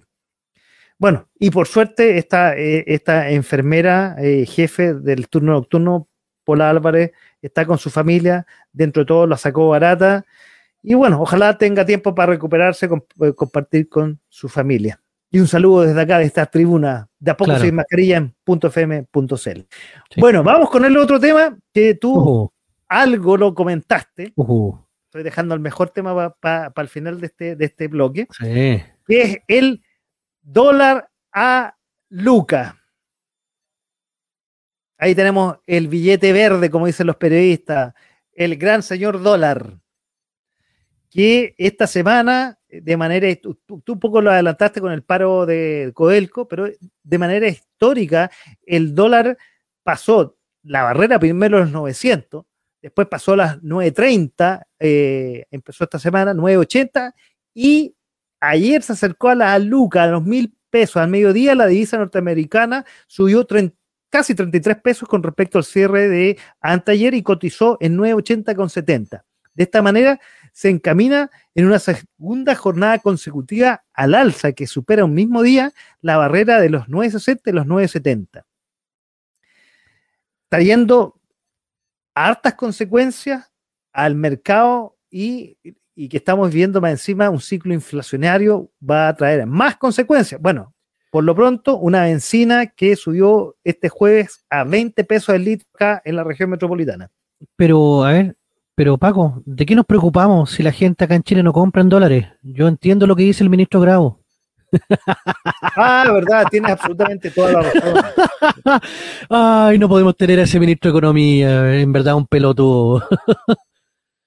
No, bueno, y antes de entrar al programa estaba hablando con mi madre a todo esto, algo que dijo ayer con respecto al, a la nueva constitución y al, eh, y al a la, no, perdón, a la, a la reforma tributaria. Eh, con respecto al alza de los precios de los arriendos, que él, dijo que no, y él aseguraba que no se iba a traspasar. ¿40% mínimo tendría que subir? No, pero el ministro de Economía dice que no. Ah, verdad, si el ministro de Economía lo dice que no, no, no va a ocurrir, tiene toda la razón. Entonces, yo que voy a tener que probablemente pagar eh, más impuestos por los departamentos que arriendo, le voy a seguir el caso al ministro Grau y no voy a subir los arriendos porque hay, esto es una cuestión de, conciencia social, no una cuestión de, negocio. Sí, vamos. Bueno, oye, bueno, sigamos con el dólar a la luca. ¿Qué consecuencias trae este dólar a la luca y por qué se elevó? Pasó la barrera, estábamos en 850 hace dos meses atrás, antes de Boric estaba incluso a 760, pero llegó a Luca. A Luca. El oficialismo te va a decir que esto es problema de Estados Unidos. En Estados Unidos se está viendo un fenómeno inflacionario en el cual hay una, si bien no se están imprimiendo billetes físicos en este momento, se está mm, dando deuda pública, que es casi lo mismo. Entonces se generó un fenómeno inflacionario en Estados Unidos y esto tendría que haber hecho que el precio del dólar bajara, porque hay más dólares en circulación, por lo tanto el precio del dólar tendría que haber bajado en Chile. Imagínate que eso ayudó a que el precio del dólar se estabilizara un poco cuando recién asume el, gobierno de Boric y al final del gobierno de Piñera. Pero ahora tenemos que le siguen echando la culpa a Estados Unidos y mágicamente el peso uruguayo le ganó un 12,4% al dólar. O sea, se revalorizó. ¿Qué pasa en Uruguay que no pasa acá en Chile? O sea, podríamos decir, ya Uruguay es un país que exporta materias primas. ¿Y Chile no exporta materias primas? Bueno, respuesta a eso, hay varias cosas que ya lo hemos conversado anteriormente en, este programa. Incertidumbre por el gobierno que tenemos. Es fundamental. Porque la gente está saliendo. Eh, a ver, eh, un, un, cachito técnicamente. ¿Qué es lo que hace que suba el dólar? El dólar sube porque la gente sale a comprar dólares. Entonces, eh, ley de oferta y demanda. Si tú tienes una cantidad de dólares estable y hay más gente queriendo comprarlo, el precio va a subir. Eso es e-, economía básica. Entonces, cuando hay más gente queriendo tener dólares, pasa esto. Ahora, la pregunta del millón es, ¿por qué la gente quiere tener dólares? Y ahí podemos ah, tener múltiples interpretaciones. Muy buena pregunta. Pero la pregunta es, ¿por qué la gente está corriendo a comprar dólares? Ojo, yo no me refiero a que la señora Juanita de la esquina vaya a comprar dólares, no. Me refiero a los grandes grupos económicos que están saliendo a refugiarse en el dólar. O que están sacando sus inversiones hacia afuera también. Claro, están sacando inversiones antes de que se apruebe la nueva reforma tributaria que quiere implantar este gobierno, que dicen que no va a afectar, pero ya estamos viendo cómo afecta. Eh, otra cosa es lo ven como un medio de inversión. Si el dólar se mantiene alto, yo puedo mantener, y, con la inflación que hay, el, el, peso se está devaluando cada vez más, por lo tanto, una manera de invertir el dinero es comprar dólares. Sea, técnicamente no hay inversión, pero pero para, para que se entienda mejor. Eh, yo puedo eh, comprar dólares y con eso voy a tener un retorno después del momento de vender. Y la inflación no me va a comer los pesos que yo tengo. Porque si seguimos así, si tú dejáis la plata en el banco o en la cuenta vista que tenéis o en la cuenta corriente, cada año vaya a estar perdiendo un 10% del poder adquisitivo. Y que obviamente eso no le conviene a nadie. Entonces, el dólar es un, en este momento una excelente herramienta como para poder comprar, invertir. ¿En algún momento va a tener que bajar? Yo creo que sí yo creo que va a tener que bajar, pero la presión inflacionaria que está creando eh, va. Esto, esto es un círculo vicioso, lamentablemente. Porque como Chile depende mucho, y yo diría casi 100% de los productos que importa, porque en Chile no se fabrica nada, y aquí van a saltar algunos diciendo, ¿y por qué no se fabrica? Porque sale más caro fabricar en Chile que traer de afuera. O sea, Chile al tener una economía tan abierta, todos estos vaivenes le afectan mucho. ¿Qué es lo primero que, va, que nos va a perjudicar? el alza del petróleo. El alza del petróleo provoca que suba la benzina y el gas. En este momento, independiente de que el gobierno te diga que te va a regalar un 10% o que llegó a un acuerdo con las empresas, con los 20 pesos que subió, ya prácticamente desapareció ese, mm, ese 10%, ese 10% o sea, claro, el porcentaje que te están regalando. Lamentablemente, la benzina ahora va a seguir subiendo porque el dólar está más caro. Entonces nosotros compramos la benzina en dólares y mientras más caro esté el dólar, más cara va a ser la benzina. Y el drama es que la benzina sirve para transportar las cosas. Por lo tanto, todos los productos, todos, todos, todos, desde el pan hasta un celular, van a subir de precio. Independiente que el producto se fabrique aquí, se tiene que transportar. Y ese transporte le va a salir más caro. El flete va a subir. Y eso es lo que te va a dar el primer golpe inflacionario. El segundo golpe inflacionario va a ser por los productos que vienen de afuera. O sea, Imagínate si nosotros hubiésemos mantenido el dólar a 600 pesos. Ya, ponle 700, 700. En este momento en Argentina el dólar ya está en 250. O sea, podríamos pegarnos un fin de semana en Argentina, quedarnos en un hotel en Puerto Madero, ir a hacer mierda a los tenedores libres y nos saldría terrible barato. Pero no, ahora el dólar está loco, entonces estamos. De hecho, el, el peso argentino le está ganando terreno al peso chileno, que eso era como impensado. Entonces, lamentablemente, lamentablemente, todos los productos que vengan de afuera ahora, los teléfonos, los computadores, todo lo que importamos, se va a encarecer. Lamentablemente, todo se va a encarecer. Ojo, y que no se va a encarecer ahora, porque este golpe del dólar a Luca lo vamos a sentir en uno o dos meses más. Todas las importaciones chinas que traemos se van a devaluar. Perdón, van a subir de precio. Entonces, wow. Claro, ¿quiénes son los que ganan con el dólar a Luca? El sector exportador. ¿Y quién es el sector exportador? Los que se exportan las materias primas, ya sea los commodities, como el cobre, el oro, la plata, y los agricultores. O sea, prepárese porque vamos a encontrar fruta y verdura ultra mega cara, porque todo lo que están produciendo en este momento en cuanto a frutas, verduras, trigo, se va a ir al extranjero, porque eh, conviene vender a este precio, y nosotros nos vamos a quedar con las sobras. Y si no se está plantando como corresponde en la Araucanía, por miedo, puede que tengamos escasez de grano. Una fuente ya me dijo que de aquí a septiembre se acaba la producción de este año. Y que por lo tanto, en septiembre, de septiembre a diciembre vamos a tener que importar trigo a un precio elevadísimo. Y si el dólar está caro, el pan va a subir a las 3 lucas, muchachos. Ojo. Wow. pan es el elemento de Chile. Ya está a 2 lucas. ¿Te acordás que al principio de año decíamos el, el pan podría llegar a dos lucas y nos decían, nada, ¿cómo va a llegar a dos lucas el kilo pan? Ya está dos lucas. Vayan a cualquier supermercado y está dos lucas el kilo. 1890, 1900, está a dos lucas. Oye, quiero felicitarlo, profe, porque teniendo panelistas ingenieros civiles industriales que son cercanos a la economía, usted ha dado una explicación mejor que la que yo lo podría dar. Un aplauso. Me pongo de pie. no, qué explicación, absolutamente. Yo por eso me quedé calladito, no quise ni complementar. o sea, ¿qué? Oiga, don Eduardo Parra, usted que es un, experto en finanzas, mire, mire, aquí, al hombre que tengo aquí a, mi derecha. Que ni que fuera, ni que hubiera pasado por una escuela de economía, muy buena. Aprende más que, sabe más que grado, ¿ah? es que yo creo que cualquiera sabe más que Grau, la verdad. no sé, anda por ahí. Eh, yo creo que hasta va a ganar el premio Ministro Arena. ¿Se acuerda del Ministro Arena, no? Sí. Ah, yo creo que el ministro anda por ahí. Sí. Eh, no, no tengo nada más que complementar con respecto al dólar. Lo, dijiste todo. Muy buena explicación, te felicito. Eh, yo creo que nos queda una cosa por decir. Muy clara. Ah, dale. ¿Qué hacer? Ah, ¿qué, podemos hacer? la persona común y corriente, la persona que tiene eh, poco ahorro, la persona que, que está, entre comillas, viviendo día al día. No podemos llegar y decirle, ¿sabe qué? Salga a comprar dólares, porque no tampoco es la solución. Puede que el dólar esté a 9.80 y mañana esté a 9.30 y perdiste plata. Eh... quiero complementar que cuando hablamos de dólar, el dólar 9.30, ¿no? Luca, ese es el dólar está en la tabla del Banco Central. Cuando usted va a la casa de cambio, a como bien dice el profe, a cambiar un par de dólares, tiene 50 luquitas y va a cambiar, no lo compra ese precio. No, no, mucho más alto. Entonces hay que fijarse también en la diferencia entre la compra y la venta.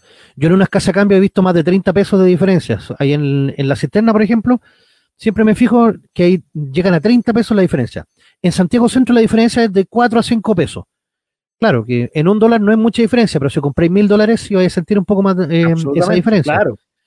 Pero hay que tener ojo con eso en tema de la compra-venta. ¿Qué es lo que le puedo decir yo desde acá? Modere el consumo. Si no necesita comprarse un celular nuevo, no se lo compre. Si no necesita comprarse zapatillas nuevas, no se las compre. Si no necesita ir al restaurante de lujo o ir toda la semana a, tomarse un, un, capuchino, un café, un no vaya. Eh, si no necesita toda la semana ir al cine, no vaya. No digo que no vaya siempre, pero si hay cuatro veces a la semana al cine, anda una, anda dos. Moderen el consumo, porque la única forma de bajar la inflación es moderando el consumo. Lo que podemos hacer nosotros, me refiero. Porque hay cosas que pueden hacer desde el Banco Central que se están haciendo, como subir la tasa, pero esto se demora.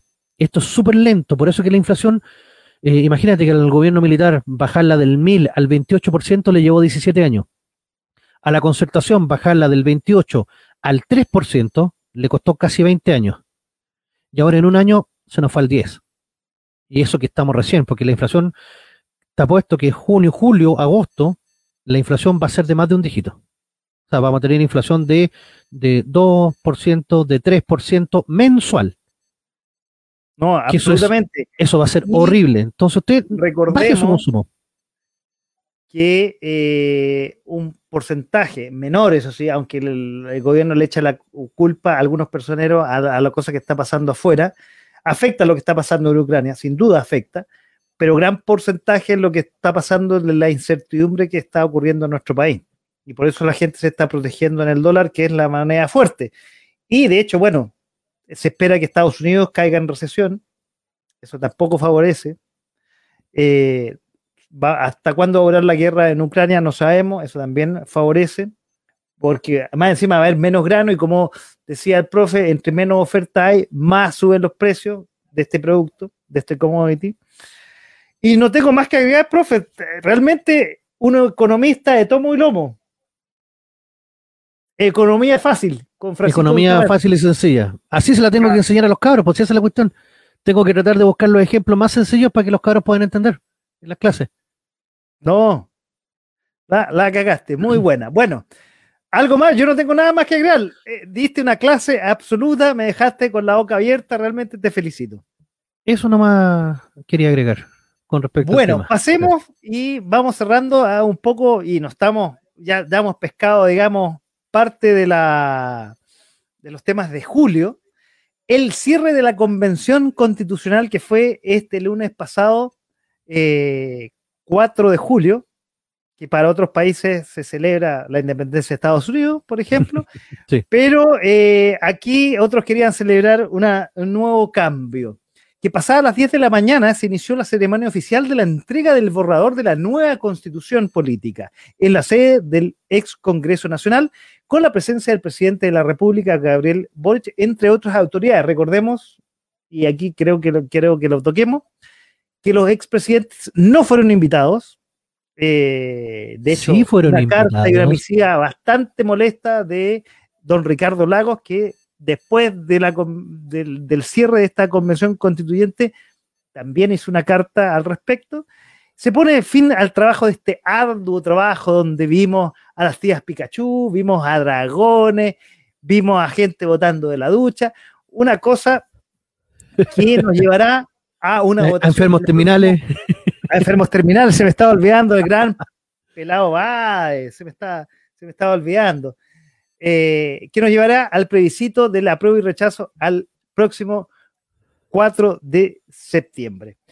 Oye, eh, bueno, ¿qué agregar de este cierre? Aparte de este gran resumen que hicimos de, de los personajes que tuvimos y de una eh, borrador de, que no quiero adelantar lo que vamos a conversar en un par de meses más, un par de semanas quiero decir más, pero un cierre de una eh, de, un, de, un, proyecto de constitución que ha traído Roncha a lo largo de este año, que duró justo un año la convención constituyente, donde empezó, recordemos, no cantando la canción nacional, con grandes disputas que se vieron a lo largo de estos meses, pero ahora fue una cosa republicana. Todos decían, hoy qué bonito cómo está terminando con la canción nacional que no se tocó al principio, que no la dejaron tocar, lleno de gritos, pero ahora están como todos amarrados a las sillas, nadie, nadie podía hablar, nadie, todo muy republicano.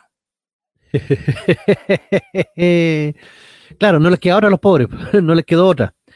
Mira, a los presidentes se los invitaron, pero ellos dijeron que no. De uno a uno empezaron a decir que no.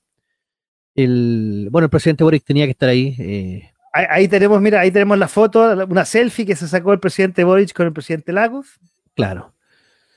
Mira, el, a ver, ¿qué es lo que podemos decir del, proyecto ya? Porque ya no es borrador. Eh, se bajaron de 390 y, de 400 a 348 artículos pero eso significa que algunos se unificaron, o sea que la armonización hizo que se modificaran. Se crearon capítulos completos de ciudadanía, de territorialidad y todas esas cuestiones. Pero sigue siendo la misma mierda, o sea. Sí, ¿para qué con cuestiones? El, el, proyecto. El mamarracho, como se el mamarracho, sí. El circo constituyente eh, termina sus funciones. Eh, yo creo que van a dar sus últimas funciones en septiembre, aprovechando el mes de la patria. Pero sí, fue, por no decir paradójico, escucharlos cantar el himno nacional a todos chanchos, así como tratando de dar una imagen de que ahora sí ellos están respetando al país, a la institución, a la bandera y todas esas demás cuestiones. Eh, patético podría decir, porque por último hubieran muerto con las botas puestas, pero no, no quisieron. Eh, están desesperados, la verdad. Yo he visto cada campaña en Facebook y ojo, que muchas son pagadas, son anuncios o te dice arriba anuncio o publicidad. Eso significa que son campañas pagadas literalmente para eh, desprestigiar a ciertos convencionales o decir que la derecha, la derecha, la derecha está haciendo la política del terror y está metiendo miedo. Pero en verdad los que tienen miedo y están cagados enteros son ellos, porque se dieron cuenta de que el mamarracho que hicieron la gente no lo quiere. Ahora, tengo también mi teoría con respecto a eso. Yo creo que a lo mejor, y esto es una teoría, lo, digo, siempre se quiso hacer esta constitución extremista para que ganara el rechazo. Pero después, en el Congreso, implantar la constitución de Bachelet, la que tenía Atria en un primer momento. Esa constitución, comparada con el mamarracho que están haciendo ahora, parece una constitución divina, parece una constitución normal, más moderada. Entonces, regla de negociación, siempre tira más largo y recoge. Yo creo que están haciendo esto, están tirando largo con, una constitución de mierda, que la gente la va a rechazar. Con el tejo pasado, dices tú. Claro, y después van a retroceder, entre comillas, retroceder a la constitución de Bachelet. Y eso puede ser súper peligroso, porque en el Congreso ya se está fraguando el triunfo del rechazo. O sea, ¿para qué le van a pedir eh, bajar el quórum a la constitución actual eh, si va a ganar el apruebo? O sea, ya ese proyecto ya se aprobó. Que van a bajar el quórum. Ojo con eso, ojo con eso. Ya saben que va a ganar el rechazo, perdón. Pero esa era su intención desde siempre la intención fue que ganara el rechazo y que después se implante la constitución de Bachelet. Lo vamos a ver con el tiempo. Lo vamos a ver con el tiempo.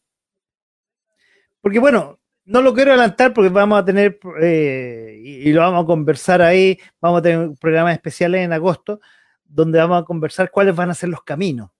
Pero lo que quería comentar fue lo previo, un poco lo de los presidentes que nos fueron invitados, fue una cosa bastante poco elegante. No, pero si lo invitaron, po. Si lo invitaron y ellos dijeron que no, mandaron carta diciendo que no. No, pero espérate. Recordemos que el vicepresidente de la Cámara, que se me olvida el nombre en este momento, eh, decía que no los podían invitar porque por un problema de aforo, que no podían, eh, eh, no estaban disponibles, porque está, acuerda que estamos todavía en pandemia, entonces no, no, no cabía. Pero después no, Después dije, no, nos equivocamos, recularon, dije, invitémoslos. Pero uno a uno los presidentes, salvo Bachelet, que sabemos que ya lo comentamos, está fuera en los últimos días como alta y ancha comisionada de los derechos humanos de la ONU. Eh, quieren invitar después, eh, regularon que quieren invitar hasta Elwin, me contaron. Claro, querían sacarlo de la tumba al pobre. Claro, el cajón ahí, lo iban a Pero imagínate fue la Bessie Gallardo dice, pucha, qué pena que no vino Piñera porque me habría gustado sacarle en cara muchas cosas. O sea, ¿para qué vaya a invitar a alguien para putearlo? Claro. Entonces, no estaba la intención de, tener a ninguno de los otros presidentes. O sea, y más encima Lagos sale a darle como una patada al, ataúd. Y salen todos diciendo, no, si Lagos siempre fue facho, fue facho, facho, facho. Están con miedo, están todos cagados de miedo. Ahora, van a ser dos meses bastante interesantes, porque bueno, se bajó la bandera ya y ya tenemos resultados. Uno, el mismo Lago, hace una carta que no queda claro eh, que iba a votar finalmente. No, queda claro que va a votar rechazo. Queda claro. no lo dice explícitamente. No, pero, queda claro, él dice que esta constitución desune más que une y eso ya te está diciendo claramente que no le gusta, que no la va a aprobar. Después, eh, tenemos varios descolgados de la izquierda socialdemócrata, entre los Landarreche, la, la niña parada, esta Jimena Parada, no, no es Jimena Parada. Javiera. Javiera Parada. pero ella ya estaba descolgada, acuérdate que estuvo con Briones. No, está claro, pero una cosa que haya estado con Briones, pero Jimena Parada, Oscar Landarreche, bueno, Jimena Rincón y, y yo creo que todo toda la familia Walker Guatemala eh, Martínez, todos los colorados, el grupo amarillo que se formó. El grupo amarillo básicamente son ex, eh, e, concertaciones y básicamente de demócratas cristianos. Y el papelón de ayer de la democracia cristiana, en la cual dice vamos a votar a prueba, y, pero quedan libertad de conciencia, realmente. Y, una cosa, a ver, estamos claros que gran parte o no gran parte. Parte de la democracia cristiana vota rechazo, estamos claros. Sí, sí, está claro. Pero si la democracia cristiana siempre ha sido un partido bisagra, sí, eso no, no, tiene duda. Entonces, desconocer hoy día que, y, que ellos van a votar a prueba. No sé si que ellos tontamente esperan o tienen aspiraciones en este gobierno, no lo sé. Es raro. No creo, no sé. La verdad no sé, no creo. No les conviene tampoco mezclarse con este gobierno. Tienen que alejarse lo más posible de la figura de Boric y del fraude amplio. Pero, pero la democracia cristiana no se quiere alejar. Eso es súper extraño. Pero bueno. Como los, con los comunistas, la DBC nunca haría eso. Sería como que la UDI pactara con los comunistas. Ah, perdón, ya lo hizo. Bueno, ya lo hizo. sí, para la presidencia del Senado. Ah. ¿Te acordás que tenían los votos para que saliera un, no me acuerdo si era un renovación? O Sandón. Y se, y se dan la vuelta de chaqueta y se toman alianza con el Partido Comunista. Tienes razón, tienes razón. Eso sí que fue insólito. Pero es que José Noceo Sandón, no sé si hubiera sido el mejor presidente del Senado. pero que era un candidato horrible, pero por último tendría que, no sé, pues él lo apoyaba, si se supone que era de, tu sector o, casi de tu sector, y entregáis en bandeja la presidencia del Senado. Ah. Pero ahora, poco y cerrando el tema del cierre de la convención, no solamente la derecha va a votar por eh, el rechazo, sino también, como dicen por ahí, los conservadores, que digamos, los amarillos, eh, eh, el partido de la gente a, todo esto. 91% sacó. Pero ya, ya dijo oficialmente que va a votar por el rechazo. Sí, 91% pues, ganó en la encuesta interna, 91-9. Eh, algunos demócratas cristianos, los amarillos, algunos PPD, algunos socialistas. yo creo que gana el rechazo. Ojo. La cosa se va a ir la cosa se va a venir entretenida. Oye, bueno, quiero ir cerrando el tema porque ya el, programa, como siempre, se hace corto. Está, se hace cortito. Resumen, ¿eh? Bueno, ahí estamos mostrando triunfo histórico, presidente electo en Colombia, hablando de la izquierda en Sudamérica. Por primera vez en Colombia, un presidente de izquierda o de extrema izquierda llega al poder. Y por eso es tan histórico lo de Petro. Te iba a preguntar antes que, empecemos a hablar de Petro, que me acordé de los desórdenes que, no lo puse en la pauta, los desórdenes de Ecuador. Muy, esto está muy dado con respecto a, lo que se acordó en Sao Paulo, ¿no? Pues ya, ya, todo está colorado en Sudamérica. Sí, no, esto es el foro Sao Paulo, o sea, hay que desestabilizar a Ecuador, que es uno de los pocos que quedan con gobiernos de derecha. Y en Ecuador se han puesto firmes, pero veamos cuánto le dura. Porque ojo que en Colombia pasó lo mismo y después se dio que ganó Petro. En Chile pasó lo mismo y se dio que ganó Boric. Ay, ay, ay. Ay, ay, ay. Bueno, está todo organizado esto. No pueden decir que es este espontáneo. Ex guerrillero, ex alcalde de, no, no de Cali, de, de, Bogotá, y que llega a ser primer presidente electo de izquierda en Colombia y más encima con una presidenta vicepresidenta de, color, afroamericana. Sí. No, es Kamala Harris en este caso, no. No, pero es que el otro candidato que había era uno independiente, era como Franco París, una cosa así, era como el París de Colombia. Y ah, tampoco era muy bueno que digamos, o sea. Y, Petro saca casi el 40% en la primera vuelta, entonces eso es irremontable. Irremontable.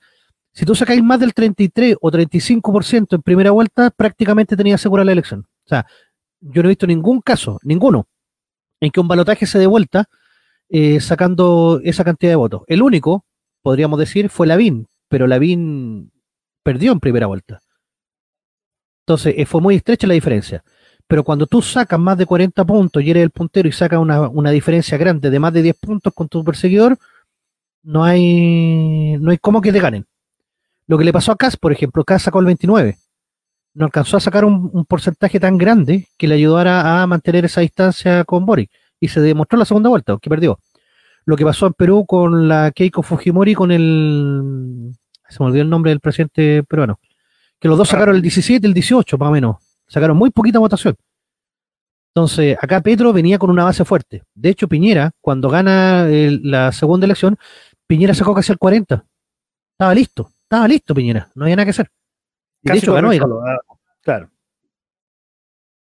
Entonces, era muy difícil que Petro perdiera, era muy, muy difícil. Ahora, eh, parecido a lo que escuchábamos nosotros de Boric como Boric de primera vuelta, Petro viene con un discurso bastante bastante, bastante izquierdista, para no decir zurdo, digamos, y bastante radical, Sí. que llega a dar miedo Sí, contra las empresas, contra la empresa privada, eh, a favor de los indígenas, el afroamericano, imagínate si tiene una vicepresidenta afroamericana, eh, contra la justicia social, eh, y que, y, y contra la empresa privada y todos esos temas que les gusta a la, a la izquierda. Sí, pero ojo que en Colombia la, la centro derecha, la derecha es más potente que en Chile.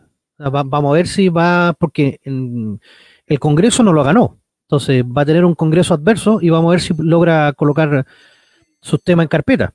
Porque lo más probable es que se los voten. A menos que él haga un autogolpe de Estado o algo así. Entonces va a ser compleja, por lo menos los primeros meses de- de gobierno va a ser muy complejo. No va a poder imponer su visión a menos que llegue a las próximas le- le- elecciones legislativas de medio término, recién ahí va a tratar de tener una mayoría en el Congreso para implementar su reforma. Que ojo, es lo mismo que le puede pasar a Boric. Boric en este momento no tiene todo el, Congreso a su favor y va a tratar de lograrlo en, en las elecciones. El problema es que no, no le va a quedar tiempo, a diferencia de Colombia. Ah, claro, absolutamente. Oye, bueno, ¿cuándo asume Petro? Ahí vamos a ver cómo, porque al igual que Pedro Castillo, el de Perú, también tuvo un discurso bastante radical al principio, pero al asumir, que ha hecho muy mal gobierno también, pero lo moderó al entrar a ser presidente de Perú.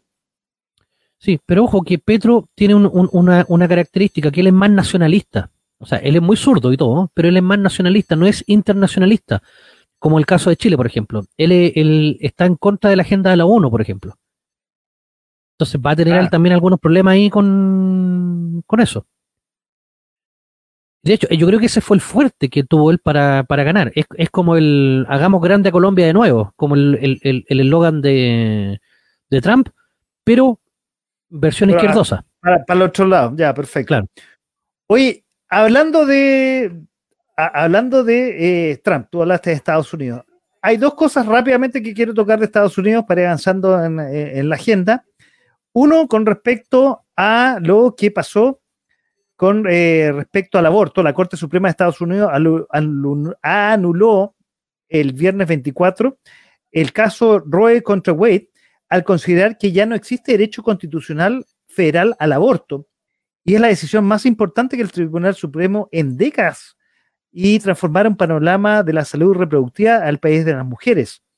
Digámoslo que la política de reproducción ha retrocedido a la década del 60 con, esta- en, eh, con respecto a este tema y eh, ha marcado, digamos, eh, bastantes protestas en la sociedad norteamericana, que en ese sentido es más evolucionada en este tema del, aborto.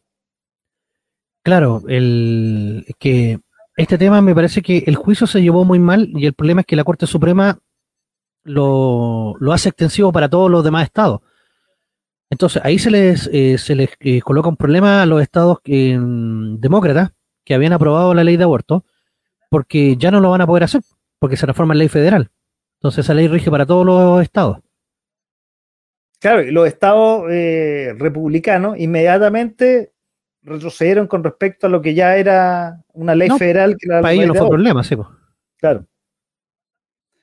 Oye, y la otra noticia es con respecto a la Fed, que es Sí. como decir eh, el, eh, el El Banco, Banco Central, Central. norteamericano, que lo que hizo eh, a mediados de mes, sumado al crecimiento económico menor de lo esperado para el 2022, y lo que estamos diciendo que pronto a que Estados Unidos probablemente entre en una recesión, la Fed aumentó en 75 puntos base eh, la, tasa de interés, que a diferencia de nuestro que estamos llegando casi al 10%, eh, en Estados Unidos pasó del 1,5 al 1,75, que eso sí es la mayor alza en 35 años. Y obviamente esto va a traer repercusiones para Chile. Ya estuvimos hablando del dólar a Luca, esto probablemente va a ser otra variable más que va a ser una presión alcista al, eh, a la moneda verde, como dicen los periodistas. Claro, o sea, el, en este caso, el, el- el Banco Central estadounidense el- o la Reserva Federal está subiendo la, la tasa de interés para frenar el consumo. ¿Por qué? Porque en Estados Unidos también tenemos esta presión alcista, esta presión inflacionaria. Y el, drama es que en Estados Unidos el rubro construcción es súper potente. Y cuando uno sube la tasa de interés, el primer rubro que se, que se ve afectado es el, rubro de la construcción. Porque la gente, al, cuando los préstamos se hacen más caros, deja de comprar casa. O estira la, elección de comprar la casa, la patea para después, para comprar casa no, nueva. No muy distinto de lo que pasa aquí en Chile a todo esto. ¿eh? No, no, en Chile, en, Chile pasa exactamente lo mismo. y, con la tasa histórica que tenemos, históricamente alta me refiero, eh, se está desincentivando mucho el tema de las casas y ahora con esta cuestión, con la nueva reforma tributaria que van a subir los arriendos, ay, ay, ay, no quiero saber qué va a pasar con la, con la pobre gente que no va a tener eh, que arrendar ni que comprar. No, se viene, se viene súper bravo. Pero vamos a tener vivienda digna, esa es la gracia. Ah, sí, pues vamos a tener viviendas dignas, prestas pero dignas. Prestas pero dignas. De aquí a 10 años, no importa, esos 10 años vamos a vivir en la calle, no importa, pero vamos a tener vivienda digna en algún momento.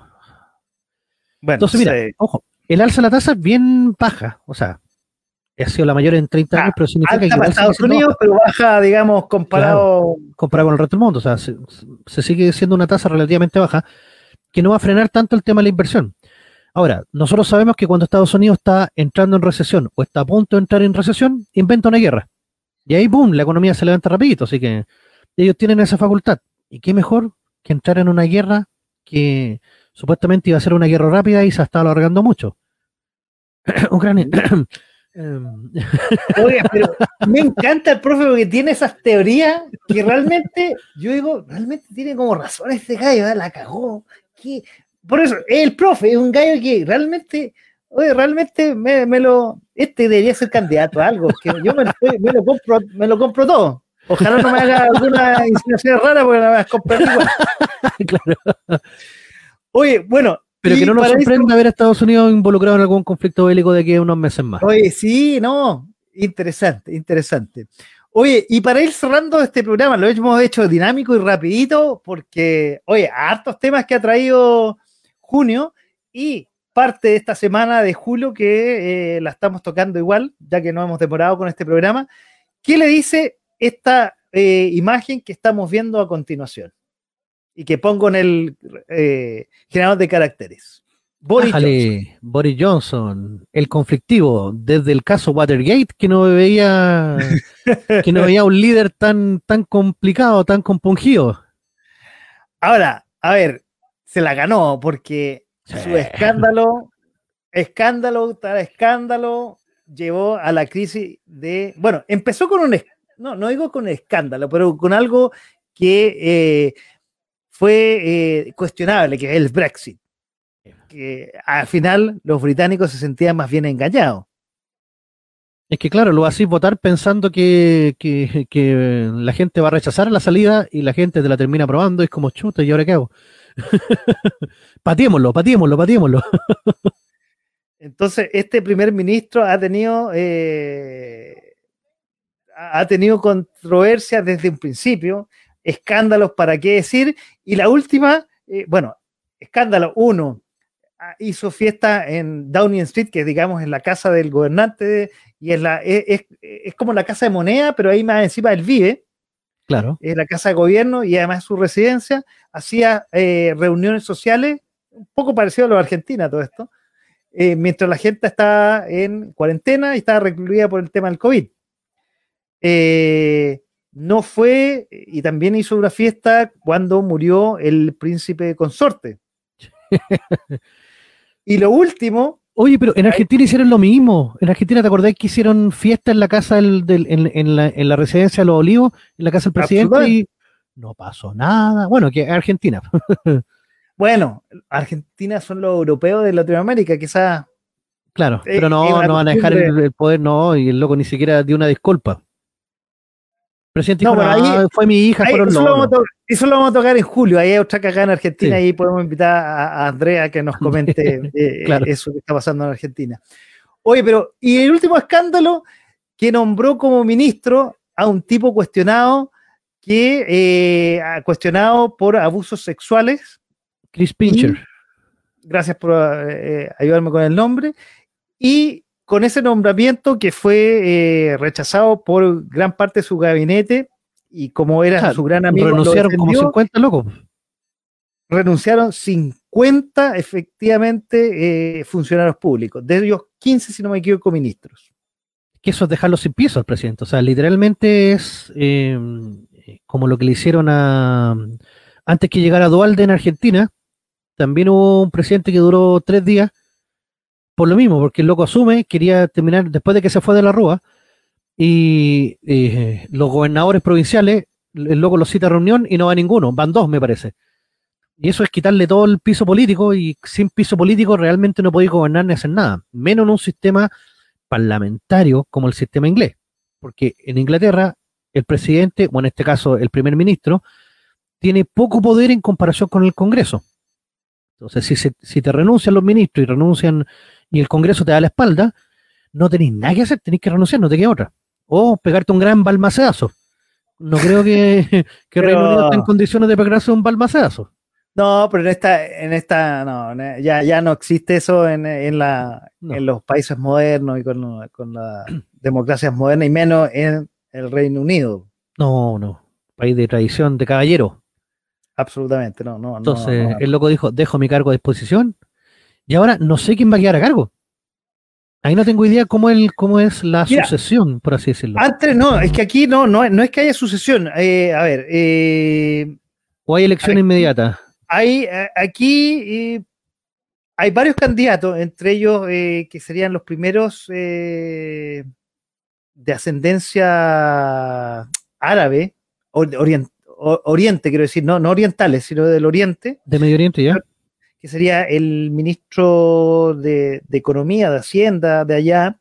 Eh, hay una ministra de Relaciones Exteriores, un exministro. Acuerda que esto es, un régimen parlamentario, entonces se elige entre el partido ganador y en este caso es el partido de los eh, conservadores. El conservador, sí. El conservador. Pero él quiere sacar provecho, el otro partido, el Partido de los Trabajadores, quiere sacar provecho para hacer elecciones para ver como está tan debilitado el Partido de los Conservadores, en una de esas ellos ganan eh, la mayoría y podrían llegar a elegir al primer ministro. Mm, ya, pero va a tener que negociar con con el Parlamento.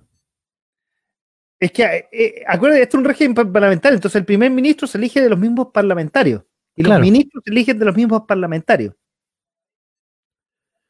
A ver, ¿qué dice? ¿Cómo se elige, aquí lo estoy buscando, cómo se elige el nuevo líder del Partido Conservador? Los candidatos al cargo necesitan el apoyo de al menos ocho. Ya. Con voto secreto, el líder necesitará el respaldo de al menos 50% de los parlamentarios conservadores para sobrevivir a la votación. Si gana, el líder se queda. El líder a salvo de otras muchas mociones por un año bajo las reglas actuales. Después, si pierde, postulan candidatos. El candidato necesita el apoyo inicial de ocho diputados. Em, si hay más de dos candidatos, hay un voto eh, de diputados, si no, hay un voto postal con, con, las bases. Y se elige el nuevo líder. Ya. Claro. Ahora, si hay votaciones, si piden elecciones, ahí podría pasar al otro partido que sería el trabajador y ahí habría. El laborista, sí. Eh, un primer ministro laborista. Pero ya ahí, cuando supongo que todo lo que tú dijiste no llega a acuerdo, tiene que haber elecciones eh, generales. Claro, no, pero se van a poner de acuerdo, o sea, no van a perder el gobierno tampoco por, por como esto. Por un chascón pelotudo como el que estamos viendo en imágenes. ahí van a tener que hacer su elección interna y, pegarse los codazos internos y la puñalada interna eh, sin que salga la prensa, obviamente. bueno, eso va a ser una de las noticias que vamos a comentar probablemente en el próximo resumen del mes de julio, que se viene muy, muy entretenido.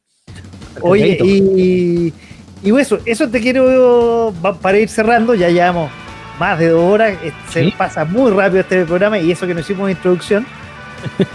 Oye, y quiero que un poco comentemos lo que está preparado, lo que se nos viene para este próximo mes de julio y quizá cachito de agosto. Primero, comienza oficialmente la campaña electoral de la prueba y el rechazo. De hecho, ayer ya había unos desgraciados, una concentración pero masivísima de como siete personas eh, con banderita de la prueba. Ahí en la Gran Avenida. Ya. Pero sí, si vienen ya ahora está permitido realizar concentración y todo lo mismo, el periodo de campaña ya comenzó. eh, la franja electoral sabemos que es un mes antes de la elección, sí que esa va a estar programada como para los primeros días de agosto, así que no, no la vamos a alcanzar a tocar. Pero sí va a estar muy fuertemente eh, el, el foco en la encuesta. Y en qué es lo que va a hacer el gobierno para tratar de, de que gane la prueba, porque obviamente van a haber cuestionamientos, se le va a, decir a la Contraloría de que los ministros están haciendo campaña, lo de siempre. Absolutamente, claro. Eh, vamos a estar, ojalá, ojalá, quiera ojalá que esto ocurra, que con un invierno bastante lluvioso o más lluvioso de lo normal. No van a ser lluvias grandes, lluvias pequeñas pero constantes. O sea, por ejemplo, mañana cae agua y está programada también agua para el lunes, entonces, como, como era antes. Todo el fin de semana creo que llueve sábado y domingo. Ya, esperemos que eso ocurra porque en verdad necesitamos agüita. El drama es que viene, viene cargadito de frío también. Oye, bono nueva constitución, va, habrá, ¿o ¿no? Yo creo que va. Bono frío, yo, yo- Mira, yo- acuérdate que- invierno. Boric dijo que el IFE, el, el IFE invierno, no, el, el remedio era peor que la enfermedad. Y por primera vez le encuentro razón. No es necesario colocar un IFE porque vaya a crear presión inflacionaria nuevamente. Porque la gente se va a ver con platita y ¿qué es lo que va a hacer? Va a salir a consumir y eso va a hacer que el dólar se eleve. No necesitamos eso. Claro. Pero sí, grave problema en que algo se tiene que hacer, ya sea un IPC diferenciado o una devolución directa a la gente, que eso puede pasar como coima.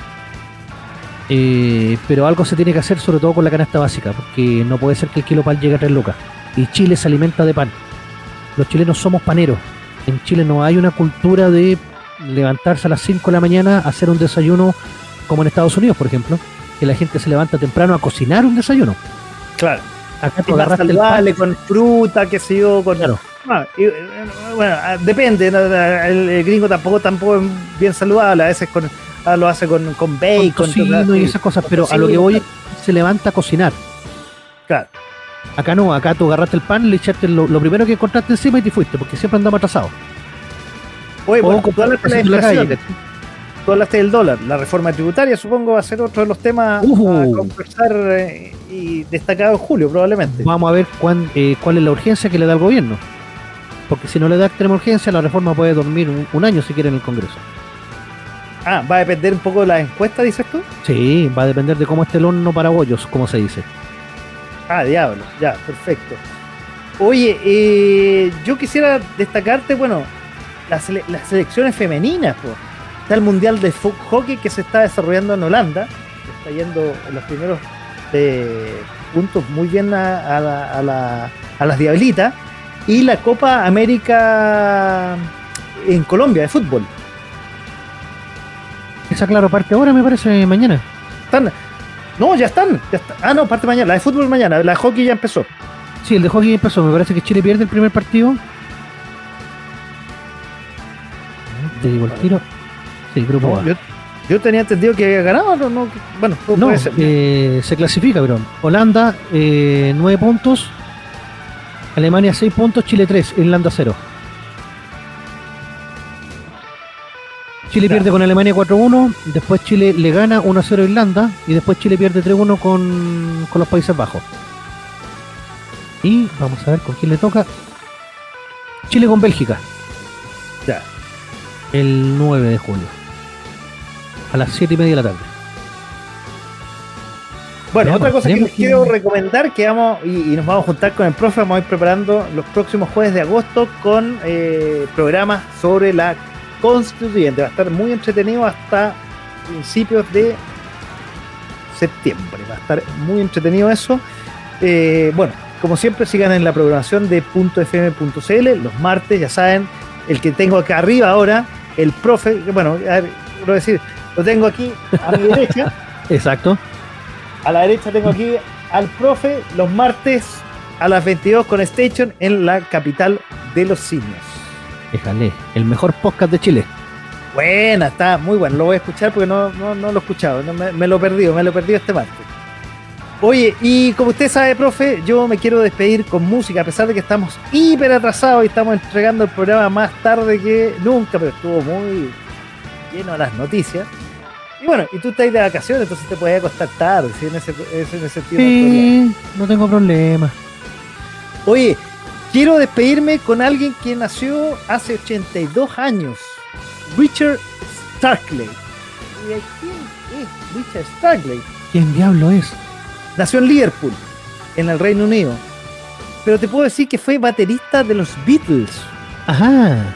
O sea, Ringo Starr, que llegó de rebote cuando ellos estaban comenzando a grabar y el productor George Martin decidió que Pete Best no daba el nivel de batería. Y dijeron, oye, ¿sabes qué, Richard? Richard, ponte allá como Ringo Starr a ser el batero de los Beatles. Bueno, y ya lo que sabemos después de historia. Y quizás consciente de ello, eh, como sus tres compañeros eran más bien eh, esenciales en, y faros esenciales en el rock mundial, él siempre recurrió al, tema surrealista, con sentido de humor, frente a un papel que después eh, le habría reservado la historia como uno de los grandes bateristas del grupo ícono de la historia de la música. Después del fin de los Beatles decidió seguir una carrera solitario grabando eh, de vez en cuando discos nada especiales eh, como Pickups of Blues en los 70, Ringo en el 73, Time Takes Time del 92 y Liverpool del el 2008. Y yo lo que no sabía que desde él sigue activo y eh, desde el 89 lidera un grupo que se llama Ringo Star, obviamente tenía que llamarse así, an All Star Band, donde han pasado gente como. ¿Es como Bon Jovi? no, oye, a ver, Bruce Springsteen, eh, Harry Nilsson, eh, Peter Frampton, eh, ¿quién más sale por aquí? Roger Hudson, Greg Lake, Chila E. Fíjate, un montón de artistas. Oye, y te quiero invitar a que despidamos el programa con la canción, dado que él cumple 82 años y vigente, 82 años. Hablamos que eh, a los mismos 82 años falleció James Caan al principio y él sigue vigente. Richard Starkling, más conocido como Ringo Starr, nos vamos a ir con la canción Photographs. Aquí sonando y despidiendo este programa resumen que tuvimos con el profe esta noche de todos los temas de julio, que como siempre, muy extenso porque este gobierno da para mucho, ¿cierto, profe? Sí. Un saludo a todos, muchas gracias por estar acá y nos vemos en la próxima. Nos vemos en la próxima. Chao, chao. Y nos vamos con la música de Ringo Starr. Chao, chao.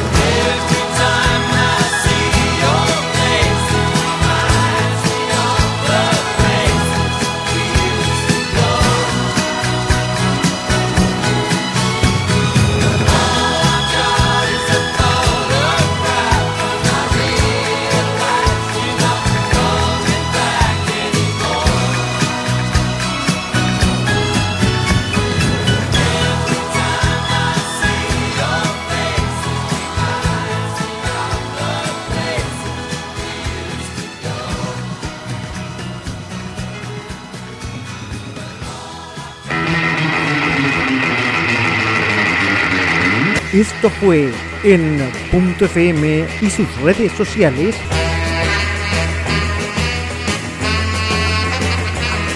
De a poco, sin mascarilla.